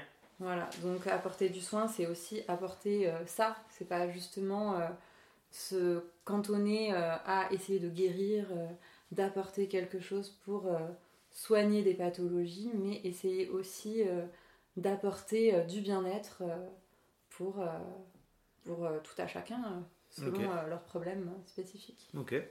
Donc tu différencies guérir et soin. Ouais. Ok. En quoi? Guérison c'est quoi du coup? Et soin c'est quoi? Bah, la guérison, c'est. La guérison, on va vouloir trouver une solution, euh, donner un médicament, euh, faire euh, de l'acte et essayer de quantifier et vite organiser sa journée sur ça, sur le médicament, l'acte. On, on parlait tout à l'heure de. Euh, je, je vais m'éparpiller après, mais on parlait de faire de l'argent euh, dans le privé. Et c'est vrai que euh, dans le public, il y a aussi une façon quand même de faire de l'argent, c'est d'écourter euh, absolument euh, le DMS, le durée, la durée moyenne de séjour. Séjour. Voilà. Donc euh, vraiment quantifier vite euh, côté des choses. Hmm. Et euh, peut-être euh, le soin, c'est euh, tout ce qui est à côté finalement. La façon d'accompagner, de communiquer, Ouais. d'être en relation. Tu m'as volé mon mot.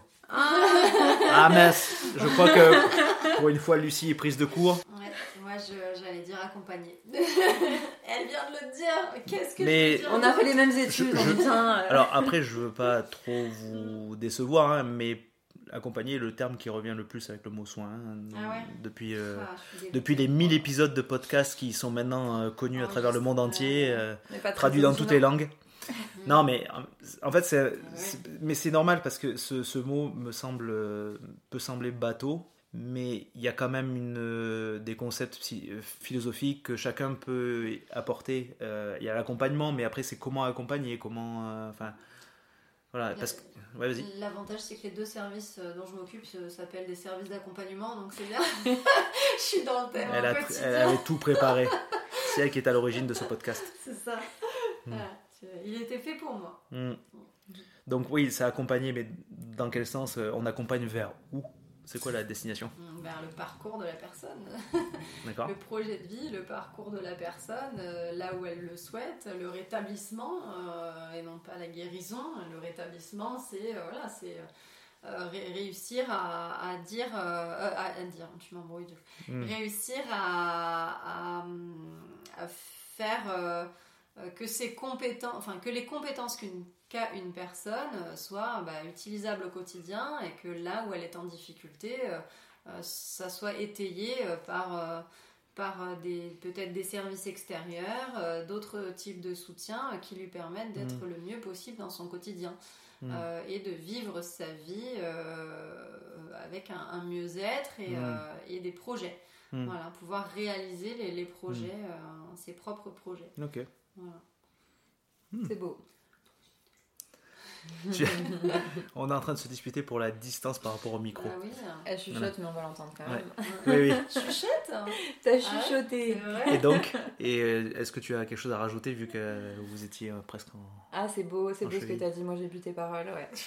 Ah, carrément bien. Ouais, non, c'est. ben, moi, j'ai tu, pas. tu te sens hydraté maintenant? J'ai pas, euh, j'ai pas ces- cette vision que vous vous avez. C'est vrai que moi, j'ai toujours euh, eu une carrière plutôt technique, euh, Mm. de voilà, la technicité au niveau de notre travail. Vous, vous avez pu vous épanouir dans quelque chose qui, pour moi, est, est assez étranger quand même. La psy, j'ai pas. C'est une autre population et un ouais. autre fonctionnement. ouais. C'est vrai que c'est pas ce qui m'avait le plus plu quand j'étais étudiante et je le vois un peu au quotidien hein, parce que. Ouais. Euh, on- on Oui, a parce que t'as des aussi, patients en psy, Des euh, patients psy qui ont des problèmes somatiques, enfin, Ouais. tout à fait logique. Ouais. Mais c'est vrai que euh, c'est euh, c'est quelque chose voilà, que, que je fais peut-être un peu moins au quotidien et, et c'est beau de, voilà, de pallier euh, aux, aux problèmes des gens et les accompagner dans, euh, dans leurs problèmes spécifiques euh, pour faire un petit tremplin et, et Après, c'est ce que euh, tu fais aussi, parce que moi, par exemple, je me sentirais pas forcément compétent en neuro. Mm. Enfin, faut faire du soin technique, faut amener, avoir une, la bonne réponse assez rapidement. Nous, quand même, on peut se permettre d'avoir un peu de temps, bien que Ouais. les conditions des fois de travail ne le permettent pas, mais en tout cas beaucoup plus qu'en service soins généraux. Donc, tu as une nécessité d'adaptabilité. Euh, tu dois être très réactive et euh, du coup tu dois faire aussi en fonction du temps que tu as imparti pour pouvoir parler. Euh, enfin, non, c'est quand même. ben, J'aimerais que tu te valorises aussi parce que c'est pas. Ce qu'on fait est, est pertinent à chaque, euh, dans, dans chacun de nos domaines. Moi, je crois que je serais incapable de retourner aujourd'hui dans un type de service comme toi, euh, là maintenant, parce que j'avoue que être vraiment. J'adorais ça, hein, pourtant, hein, être dans le technique, et, Mm. euh, sur des, des- des journées où des services ont bossé en stérile. Enfin, je trouvais ça vraiment chouette. Mais, euh, mais je, je pense qu'aujourd'hui, je m'y retrouverai plus. Et, euh, et pour autant, euh, ben, on a besoin de gens qui travaillent dans ces Mhm. services-là et, euh, et qui aiment ce qu'ils font. Ouais. Voilà, et donc je pense que ça, c'est vraiment aussi une. comment dire, une, un feeling aussi avec, voilà, tout simplement, avec le- le- la population, avec le type de soins, avec tout ça. Ça nécessite une intelligence émotionnelle et une intelligence euh, purement intellectuelle. Là c'est un pléonasme, mais euh, qui est propre à ton service. Donc, je veux dire, je veux dire, c'est, on a besoin de tout le monde. Ce qui, ce qui est important, c'est qu'en fait, euh, qu'on découvre via notamment ces émissions, mais d'autres choses que vous pouvez écouter, parce que évidemment, je suis pas le centre du monde, à mon grand regret. Euh, non, mais Moi, je le- l'ai écouté en boucle Ouais, toute la nuit. hein. Ouais, c'est ça.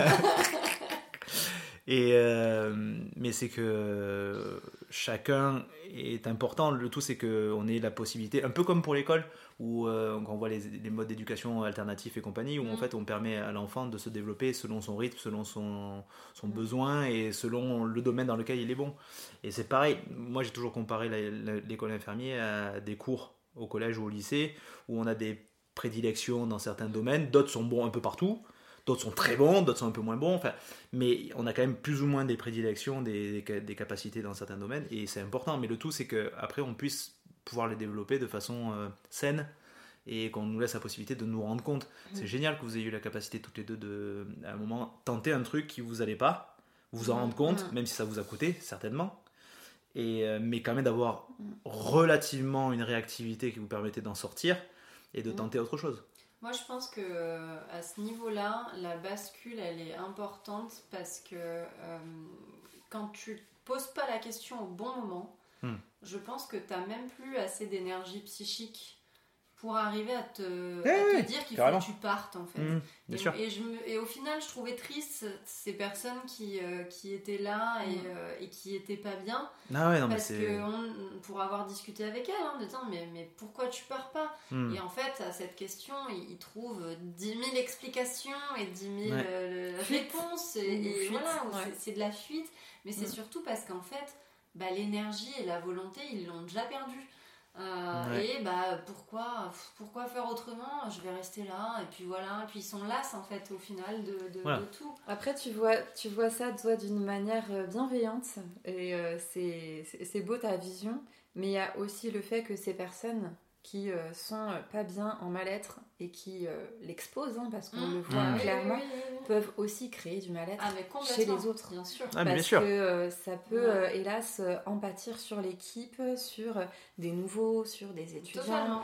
Et euh, c'est vrai que moi j'ai Mhm. plutôt euh, senti une, une vision délétère de, de, ces, voilà, de cette situation, des personnes qui, euh, qui ne sont pas posées les questions au bon moment, qui n'ont pas euh, essayé euh, bah, de sortir de leur zone de confort. Tout le monde ne peut pas. Tout le monde. Et, et bon, après, je. Hmm, je pense qu'on a toujours le choix. Bah Après, c'est mon avis. Hein. On est bien d'accord qu'on décrit un certain type de population et que c'est pas tout le monde. Et heureusement Ah qu'il y, a- non, il y a des gens non. qui sont très bien dans leur taf. Hein. Je suis d'accord parce que Mais on parle de ceux qui nous questionnent quand, dans nos expériences personnelles. Quoi. Mm.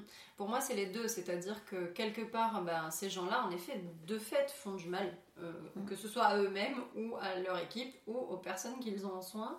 Euh, Aussi mais, les patients, bien sûr. Voilà. Mais pas forcément Mais- intentionnellement. Pas in- intentionnellement, Mm. exactement, et, et- et parce qu'ils sont dans une, une impossibilité de bouger, Hmm. euh, parce qu'ils sont allés justement euh, trop loin dans Mm. leur, euh, dans leur mal-être. Au final, c'est des gens qui auraient besoin déjà de s'arrêter. Euh, Parce que le fait de, de- par moment de, de- de mettre un stop à une période trop compliquée. Permet au moins de prendre du recul. Alors je dis pas de s'arrêter six mois. hein. Ouais, mais, ouais, mais, quand- ouais, mais On alors. sent la cadre là. Alors, pour, Ouais, non, mais c'est pour, bon. pour évi- pour- pour éviter que. Parce qu'on sait tous que quand on passe dans une phase difficile, quand on entend ce genre de propos, ça peut être vite euh, perçu Mal comme, Non, mais Mm. pas forcément mal interprété. Interprété peut-être à juste titre, mais s- en tout cas être euh, perçu comme attaquant, Mm. Parce que c'est très difficile. Bien Parce sûr. que nous, c'est facile de dire, c'est un peu. Moi, ça m'est arrivé, par exemple, euh, dans mon expérience, à un moment, par une période, je n'étais pas forcément euh, très joasse, et on me dit, grosso modo, ben, qu'est-ce que tu as souris? Ou euh, Ouais, détends-toi et tu vas mieux travailler. Donc, c'est des injonctions qui sont compliquées à mettre en place, surtout quand on n'est pas bien. Euh, mais ce que je veux, ce que je veux dire, c'est surtout. euh, c'est que ça nous questionne et on c'est vrai que certains sont un peu dépassés et n'ont pas le recul nécessaire mais parce que des fois quand tu es enfoncé dans la- la- le mal-être que tu as c'est difficile de te dire bah, je vais quand même sortir parce qu'il y a encore plus d'insécurité si je sors Oui, c'est ça. Après, euh, bah, moi là, je le vois dans mon quotidien, puisque du coup, je, je le vois de l'autre côté, euh, vu que je reçois mes salariés Mm. euh, qui vont pas bien. Ouais. Je le vois, on se connaît Ouais. très bien, Mm. euh, j'en ai, je sais pertinemment, voilà, que, que quand un matin, Mm. il n'y a pas un sourire, un machin, euh, ça va pas. Mm. Et, euh, et j'ai des salariés qui ont fait des burn-out. Ouais. Euh, Il y en a qui ont besoin d'aller dans le mur Hmm. pour euh, pouvoir repartir avec euh, la possibilité de plus prendre soin d'eux par la suite. Hmm. Euh, et alors que j'ai pu mettre des alertes, j'ai pu dire voilà, Hmm. attention, Ouais. ça se voit que tu te surcharges, ça se voit qu'en ce moment, voilà, tu prends tout vraiment très Hmm. à cœur.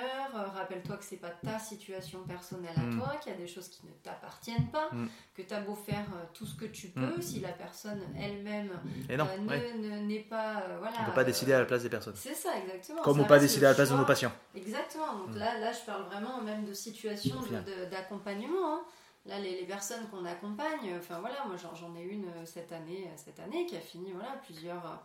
Enfin, qui a, qui a été en arrêt en tout cas, euh, parce qu'elle est allée au bout de tout ce qu'elle pouvait euh, donner. Elle s'est tellement impliquée dans les Mm. situations qui se sont quand même dégradées, mais absolument pas de son fait. Ouais. Mais parce que ben, on travaille avec le handicap psychique et qui est la Mm. réalité, qui est la réalité Mm. de la personne, Ouais. la réalité de la maladie, de la vie, enfin et que ça fatigue. Et en fait, ça l'a épuisé. Ouais. Et euh, je lui avais mis des alertes en lui disant voilà, peut-être qu'il faut qu'on allège ton groupe, Mm. peut-être qu'il y a des Mm. personnes qu'il faut Mm. que, que tu vois moins Ouais. souvent, etc., etc.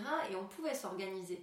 Mais elle n'a pas pu lâcher. Elle m'entendait, elle m'entendait, elle m'a entendu. Ouais, mais elle était la tête dans mais le elle est allée jusqu'au bout. Et oui. Elle a été en arrêt euh, quelques semaines Mm. euh, et elle est revenue et ben on a repris les choses. Mm. Et je lui ai dit bon concrètement euh, voilà parce qu'à la base ça partait d'un problème Mm. physique son Mm. arrêt mais il y a eu Mm. d'autres choses derrière puisque le fait de s'arrêter eh ben, elle a été obligée de se poser. Mm. Donc elle s'est pas arrêtée pour un burn-out, elle s'est arrêtée pour un problème physique. Mm. Et en Mm. fait, ben, là, euh, il elle s'est retrouvée face euh, à l'absence du coup de, de surcharge de travail, forcément. Et elle a réfléchi. Et du coup, bah, elle a un peu craqué au final à ce moment-là. Et donc, quand elle est revenue, bah, on en a beaucoup discuté. Et, euh, et aujourd'hui, euh, elle s'est mis des alertes personnelles. Oui, parce qu'elle a réussi à être en capacité d'entendre. Oui, d'entendre, mais aussi, je pense, parce que, et c'est pas dans toutes les institutions, c'est vrai que, là où je travaille, euh, l'organisation, la direction reste bienveillante aussi par et rapport à accompagna- ça. et accompagnante. accompagne. C'est-à-dire que quelqu'un qui va pas bien, eh ben, on doit l'accompagner, peut-être aller juger. travailler ailleurs. Mm. C'est ça, c'est pas parce qu'il est un mauvais professionnel, c'est parce que là où il est, s'il n'est pas bien, eh ben, il faut pas qu'il hésite, Ouais. et, et en accord avec nous, à pouvoir essayer de Ouais. faire d'autres démarches qui lui correspondent mieux. Euh, parce qu'on sait très bien, en effet, encore une fois, et je te rejoins Manon, que quelqu'un qui va pas bien n'aide absolument pas les autres. Euh, voilà. Et les éléments encore négatifs de mon équipe, j'en ai quelques-uns qui peuvent être comme Mm. ça, un petit peu voilà, dans Mm, la plainte, mm, mm. etc. Et j'ai des nouvelles personnes aussi recrutées, et c'est vrai que c'est une inquiétude. Je Ouais. me dis, Hmm, faut pas qu'elle soit non plus trop proche parce que bah, c'est c'est quelqu'un qui va tirer un peu l'ambiance Mm. vers le bas, Mm, alors que l'ambiance générale est bonne. Et euh, voilà. Ouais. Mais pour autant, euh, tant que, tant que même si j'essaye d'accompagner ça, euh, voilà, tant, tant qu'il n'y a pas une réelle prise de conscience de la personne, Ouais. euh, on peut pas faire grand-chose. et- et c'est vrai que c'est difficile de, de- quand on est la tête dans le guidon, quand en plus on est soignant sauveur, enfin un peu cette, euh, cette Mm. image-là un peu exagérée, mais qui est quand même pas fausse. Et de, on veut absolument aider et on ne comprend pas que ça soit possible de, de se faire aider ou Mm. de se rendre compte que nous on est en difficulté et qu'on peut trouver peut-être des solutions. Et tu as dit quand même, même toi qui sais qu'il y avait une possibilité de bosser dans d'autres endroits, tu as eu un moment de sentiment d'insécurité. Alors encore plus quand tu as 20 ans de boîte où tu t'es bien Bien sûr. calé avec des protocoles, des procédures Ah, mais- et, des, et des mécanismes. Clairement. Et c'est super dur. Je, je- parce que là, mon travail, c'est surtout de faire entendre que Ouais. les gens se sentent pas forcément Ah, euh, euh, encore plus mal, parce que, Bien mais qu'ils comprennent que, ouais. en fait, on aimerait que euh, chaque professionnel puisse trouver l'endroit idéal dans lequel il se sent le mieux. Oui, Ah, c'est bien ça. dit, ouais. Et qu'à un moment, il ait une capacité de pouvoir euh, rebondir, si, si- voilà, accepter l'aide, mais aussi pouvoir rebondir Mm. à sa façon Mm. quand c'est difficile. Mm. Alors évidemment, à force de faire des rebonds, après, euh, on va un peu loin. Mais euh, On va se mettre au basket. voilà, c'est ça. mais ouais, mais je trouve ça beau ce que vous dites depuis tout à l'heure et je- j'admire votre bienveillance, ma chère Lucie, parce que moi, je- depuis tout à l'heure, ça crie dans ma tête. Euh, c'est pas toujours euh, faisable hein, euh, en institution de se prendre une pause, de se mettre en arrêt. Tout de Ah, suite, mais il y a la culpabilité, le Ah bah oui. planning doit tourner. Eh oui. Mais vous êtes sûr, vous allez mettre en galère vos collègues. Ah, celle-là, elle est encore Ça, arrêtée.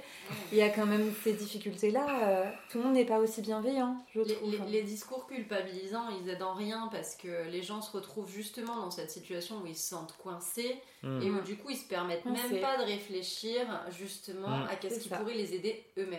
Et c'est là aussi, je, je te Et ça, c'est rejoins, culturel, hein. Je te rejoins dans ce que tu Mm. dis parce que euh, au final, euh, quelqu'un qui est là depuis des années, qui a vécu les changements de politique, euh, du coup un changement de, enfin une réadaptation dans son travail, les changements de direction, Ouais.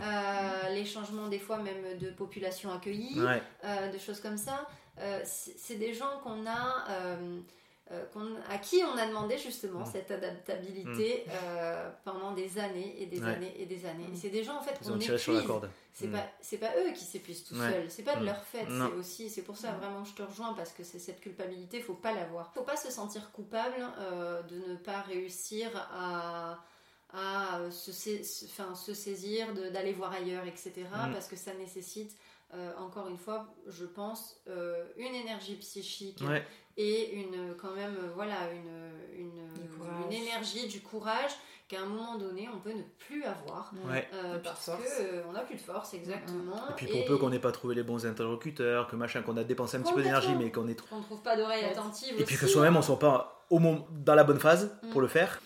Et c'est compliqué aussi, euh, bah, déjà d'admettre qu'on se sent pas bien, quoi. Euh, ouais.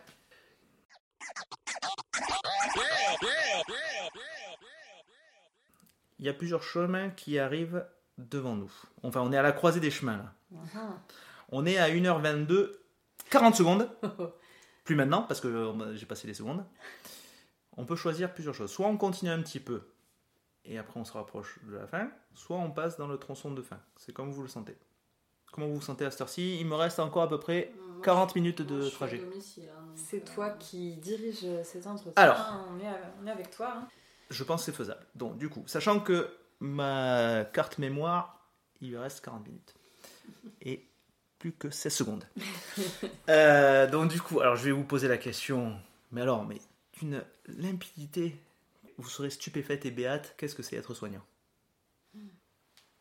Ça stupéfie tout le monde. Euh, moi, je rebondirai encore sur les cours. Tiens, il y a les cours qui me reviennent là. Euh, Il y a le, on peut dire euh, qu'on a un rôle propre, un rôle prescrit. Allez, je vais un peu développer Allez, là-dessus. vas-y. Euh, bah, c'est déjà, bah, c'est une profession. hein. C'est quelque chose qu'on fait pas par hasard. Et euh, Je crois que là, tu parles d'infirmier ou tu parles de soignant? Soigner. Ah oui, moi je parle d'infirmier. Après, c'est vrai que je. Parce qu'un un parent aidant peut être soignant. Effectivement. Mm, mm. Mais tu peux parler par le prisme de l'infirmier. hein. C'est juste que il faut juste que je mette le contexte par lequel tu. C'est vrai que moi, soignant, j'assimilais ça euh, au métier. Ouais, Ouais. effectivement. Ouais. À ton métier d'infirmière. Ouais. Euh, bah, c'est euh, voilà, c'est une personne, je dirais une, une référence, on va Ok. dire, de quelque chose euh, qui a euh, des capacités euh, propres, Mhm. qui sont euh, voilà euh, la, présence, l'accompagnement, la communication, l'adaptabilité. Et euh, du coup, voilà, c'est une personnalité, on va dire, et une personnalité qui a des capacités d'agir avec l'aide d'un réseau. hein. Moi, c'est vrai que je m'identifie surtout à l'hôpital avec mes médecins, mes aides-soignantes. Je suis très équipe. Donc voilà, avec toute une équipe, d'agir dans un objectif commun. Et euh, du coup, la personne toujours au centre, le patient. Ok. Ok. Moi, j'ai envie de te dire, j'en sais rien. Alright. Alright, darling. J'en sais rien parce que c'est tout non. Rapproche-toi du micro. C'est- tout Je le et- dis maintenant parce que depuis tout à l'heure, en fait, je fais des gestes. Ouais, Mais apparemment, mes gestes ne sont pas entendus. Non, j'ai cru que tu voulais un câlin, mais. euh, Après, après. Le, précé- le premier épisode, je- on s'est jeté des cailloux à la fin de l'épisode, et là, on se fera des câlins après l'épisode. D'accord, ça va. Euh, non, je, je- je disais franchement, j'en sais rien parce que euh, c'est tout et n'importe quoi en fait. Euh, être soignant, c'est être là où la personne en a besoin en fait. Parce que apporter du soin, c'est apporter l'aide. et l'aide, elle est tellement variée. Et franchement, ça, je l'ai découvert dans le médico-social au final. hein. Mm. Parce que dans le sanitaire, j'étais vraiment pareil, du coup, très technique, très. très voilà. Euh, Maladie, prescription, soins, euh, voilà, guérison, traitement, euh, Piqûre. ou palliatif, enfin voilà, vraiment très euh, euh, pim pam poum quoi, ça, ça, ça allait ensemble. Euh, là aujourd'hui, j'ai envie de dire que mon travail, euh, même du quotidien, euh, il- il- ouais, ça change tout le temps parce que euh, les personnes changent tout le temps. Euh, et, et que elles sont changeantes de par leur contexte de vie, de par leur euh, situation personnelle, de par l'évolution en Hmm. effet là bah, de leur maladie, euh, mais surtout de leurs compétences, euh, de leur qualité, de leur savoir-faire et, et être. Et Hmm. par rapport à ça, là où nous on vient aider, c'est là où elles sont handicapées, parce que ce sont des personnes en situation de handicap. Mais la question, c'est pas de savoir euh, quelle est leur euh, maladie, mais c'est de savoir euh, quelles difficultés génère leur handicap, leur situation de handicap. Mm. Donc euh, forcément, là où elles vont ressentir au final un handicap, euh, c'est là où nous on va devoir euh, venir être soutenant ou mettre des choses en place Mm. qui vont l'aider à, à faire que son quotidien, euh, ben ça, ça aille mieux. Et ça peut être nous, mais ça peut être un parent, ça peut être un voisin, Mm. euh, ça peut être un ami, Hmm. euh, comme ça peut être en effet un médecin. euh, Enfin, c'est- c'est très, très varié. Donc du coup, j'en sais rien. Ouais. C'est tout et n'importe quoi. Ouais. Mais non, mais bah, t'as répondu Et quand même. Oui, mais t'as répondu quand même parce que ça quand même nécessite un, ça nécessite un certain contexte. Oui, je me suis rapproché.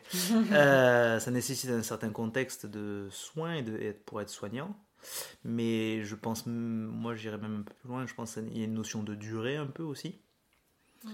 Je pense que c'est, on n'est pas soignant juste en euh, aidant euh, une personne à traverser le, Le passage. le piéton. passage piéton une fois, c'est plus une, un mode de vie, une façon de. Moi j'ai l'impression que c'est quand même. Alors, bah, bah, c'est moi, du coup, mon avis. Euh, c'est plus euh, ancré dans une philosophie, être soignant. Ouais, ou, après, enfin, je- ou un mode de vie, ou. euh, Je suis pas forcément d'accord avec toi parce que euh, quelqu'un qui, par exemple, justement, bah, comme Manon est volante, ou euh, quelqu'un qui fait de l'intérim et Hmm. qui va aller un jour d'un un endroit, un jour à un autre, euh, s'il vient avec bah, voilà, le but de, de soutenir et d'aider, euh, aura un rôle soignant dans sa journée, même si c'est pas un rôle sur Oui, mais- long terme. Mais là, tu- là, on parle de soins qui est ponctuel, mais être soignant, Oui, mais C'est inscrit il est- dans un il truc est de durée. bah, il sera soignant lui-même dans, dans sa durée à lui, euh, même si sa durée Hmm. n'est pas celle de la personne qu'il aura rencontrée. hmm, Euh, Un intervenant ponctuel C'est ça. dans son parcours à lui. Lui, Ouais. ce sera un intervenant ponctuel, mais la personne qui intervient ponctuellement auprès de plein de personnes tous les jours, Mhm. tout le temps, et pour autant soignante avec tout le monde tout le temps.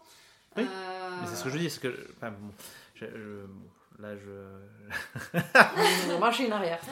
Pour moi, soignant, c'est du coup, ça s'inscrit effectivement dans la durée, mais même si on voit ponctuellement des personnes, mais je veux dire, c'est pas euh, juste une fois on peut s'inscrire comme étant soignant. Ah, D'accord, alors c'était. euh, C'est grosso modo, j'étais ambigu, euh, j'ai dit des mots, il y a des mots qui sont sortis de ma bouche, ils sont exprimés, ils sont alignés. Oui, ils Toi, ont- tu voyais plutôt. euh, Oui. C'est que on j'ai- comme ça en personnalité. So- soignant, c'est pas juste aider Oui, quelqu'un à travers la rue, mais c'est par exemple si tu fais plusieurs fois et que tu accompagnes quelqu'un justement Ouais, pour ouais. l'aider à, pallier à ses difficultés.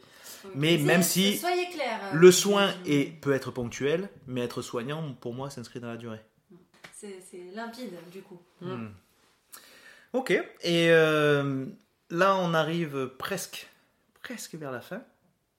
Est-ce que, comme ça, à chaud, vous auriez des choses que vous vouliez aborder afin que on puisse discuter un petit peu de ça? Des thématiques Moi j'ai un milliard de Hmm. thématiques, mais là je pense a, pareil, on a pas Moi, mal je voulais tourné. juste rebondir sur quelque chose. On en a un petit peu parlé, mais c'est vrai que euh, je vous écoutais, je voulais pas vous couper à ce moment-là. Mais tu as le droit de nous couper. Moi, je ne gêne pas. On parlait du, du Ouais, D'ailleurs, burn-out. je gêne pas, mais à 4 km. D'accord. On a évoqué tout à l'heure le burn-out. Et euh, je voulais dire que euh, on a quand même une belle profession qui s'inscrit dans la durée, Mm. plus ou moins longue Mm. pour certains. Et euh, du coup, c'est vrai que euh, j'ai vu euh, dans, dans mes 10 ans quand même d'expérience des gens partir en burn-out. Mm. Et je voulais dire, si voilà, des personnes comme ça vont nous écouter, et Mm. euh, je te le souhaite, hein, que tu sois bien... Que je sois écouté par des, des gens qui ont, sont en par burn-out. plein de gens, par plein de gens, mais s'il y en Mm. a qui ont déjà fait des burn-out, je voulais vraiment, de mon expérience à moi, hein, de ma vision à moi, hein, c'est pas légitime, de dire que c'est c'est juste ma vision, que c'est souvent des personnes qui sont très impliquées dans leur travail, Ouais. qui sont très consciencieux Mhm. et qui ont beaucoup de choses Tout à, donner et qui ont tellement donné, donné, donné. Et souvent, elles en parlent euh, avant euh, d'avoir ce, voilà, ce- ce- ce- cet arrêt pour euh, burn-out, parce que oui, il faut s'arrêter à ce moment-là. Euh, c'est euh, en réponse à tout ce qu'elles donnent, elles n'ont pas Mhm. eu au niveau institutionnel, au niveau matériel, Mm. au niveau, euh, je sais pas moi, manque d'effectifs, Mm. elles ont eu, eu beaucoup de murs. Euh, et du coup, euh, je trouve que c'est des personnes formidables, ces gens-là, Mm. qui ont Sans beaucoup donné. de reconnaissance aussi. Voilà. ça, manque de Et, euh. Mm. et c'est pas. euh, Et j'en ai connu aussi qui se sont très bien remis et qui Mm. vont beaucoup, beaucoup mieux. Donc euh, il y a une issue à tout. Ouais. Il y a des solutions à tout. Mais c'est vraiment euh, ce qui me fait aussi de la peine. C'est Mm. de voir que c'est souvent les personnes les plus euh, dévouées Mm. qui, euh, qui, qui ont ça. Et ça Ouais, me parce qu'émotionnellement, c'est dur. C'est la charge mentale dont on parle. C'est ça. Mais du coup, est-ce qu'on peut dire que dans notre métier, il y a de l'amour qui circule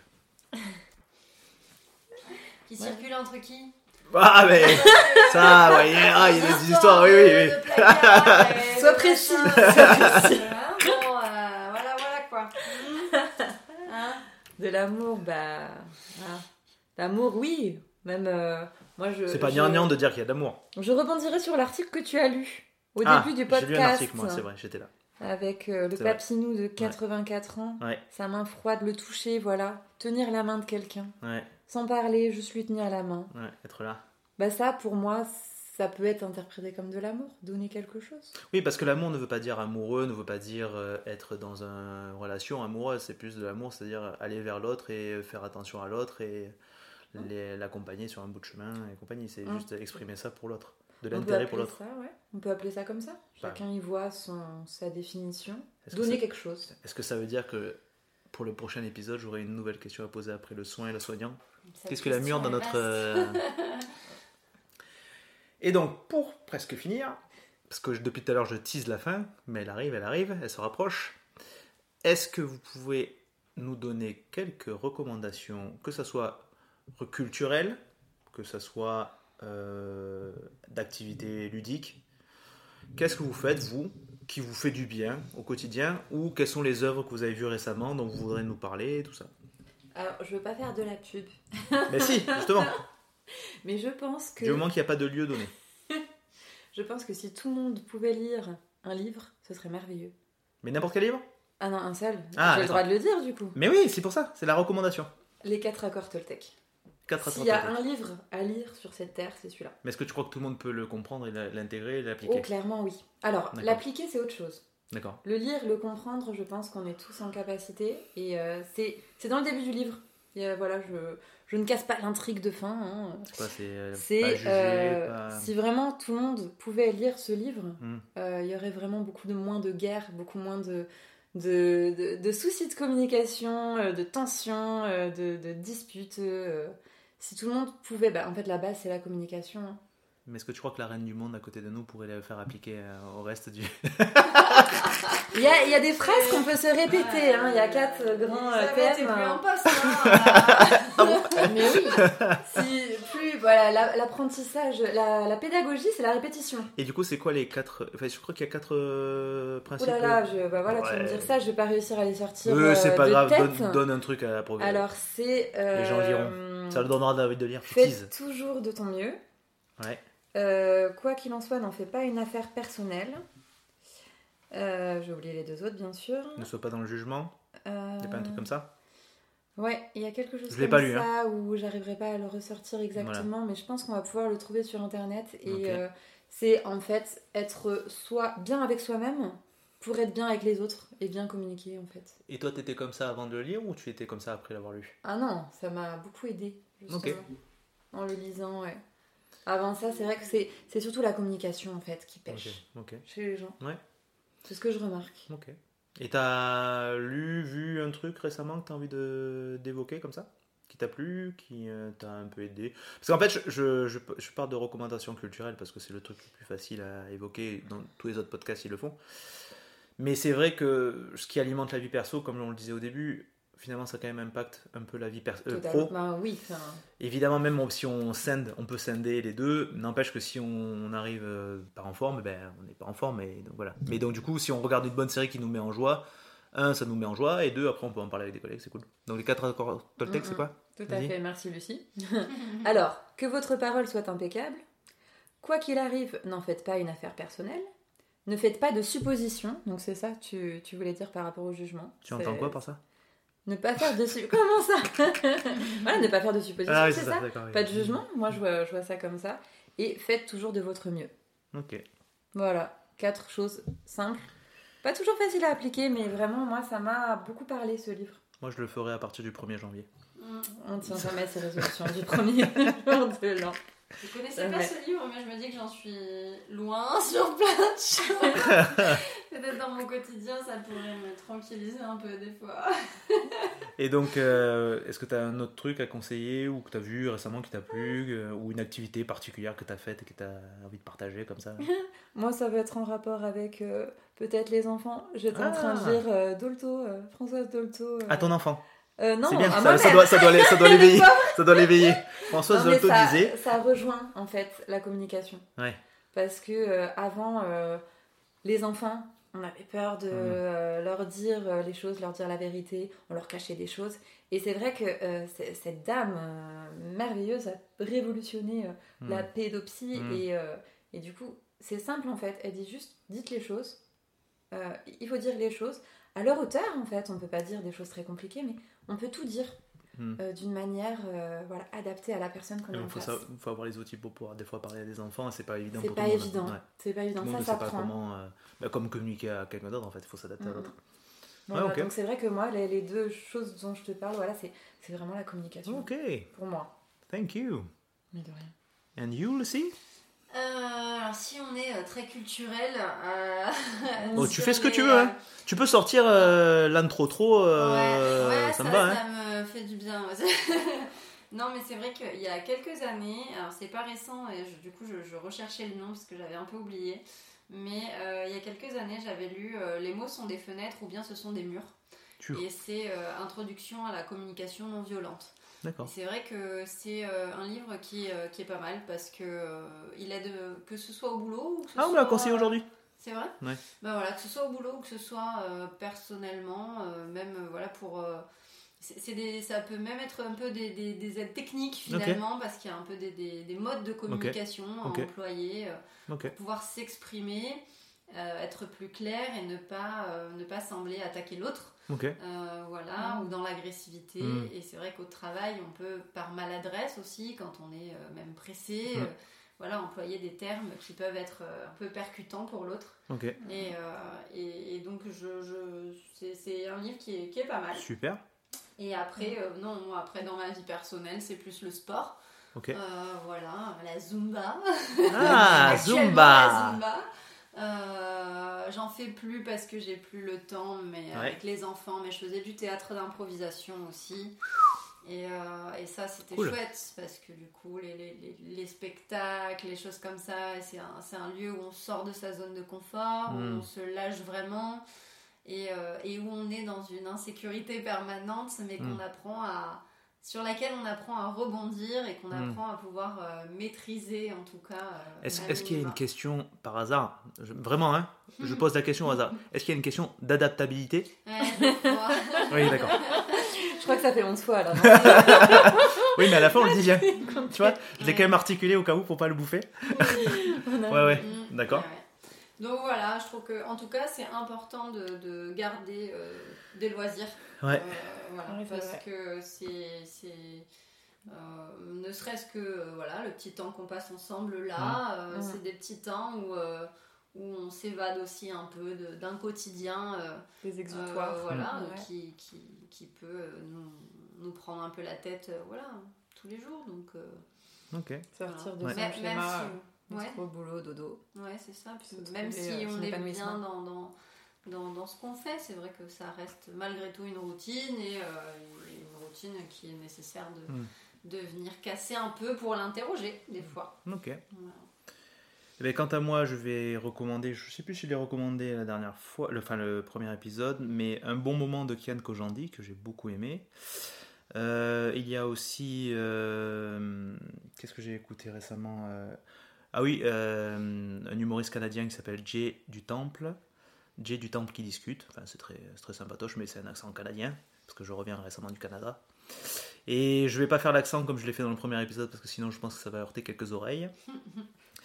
Mais euh, bah écoutez, moi ce fut un plaisir de vous avoir pour cette interview qui fut euh, riche. Ah, réciproquement, c'est, euh, c'était vraiment un plaisir d'être avec toi, avec vous. Également. Est-ce que vous avez rigolé un peu Un peu. Si oui, n'hésitez pas à partager, commenter, faire un cool commentaire, du coup, sur Mhm. les applis que vous voulez. En attendant, moi j'ai passé un bon moment. J'étais très Mhm. content de vous avoir ici. Faites comme moi, pensez-y, soyez sympa, soyez Mhm. soignants. À bientôt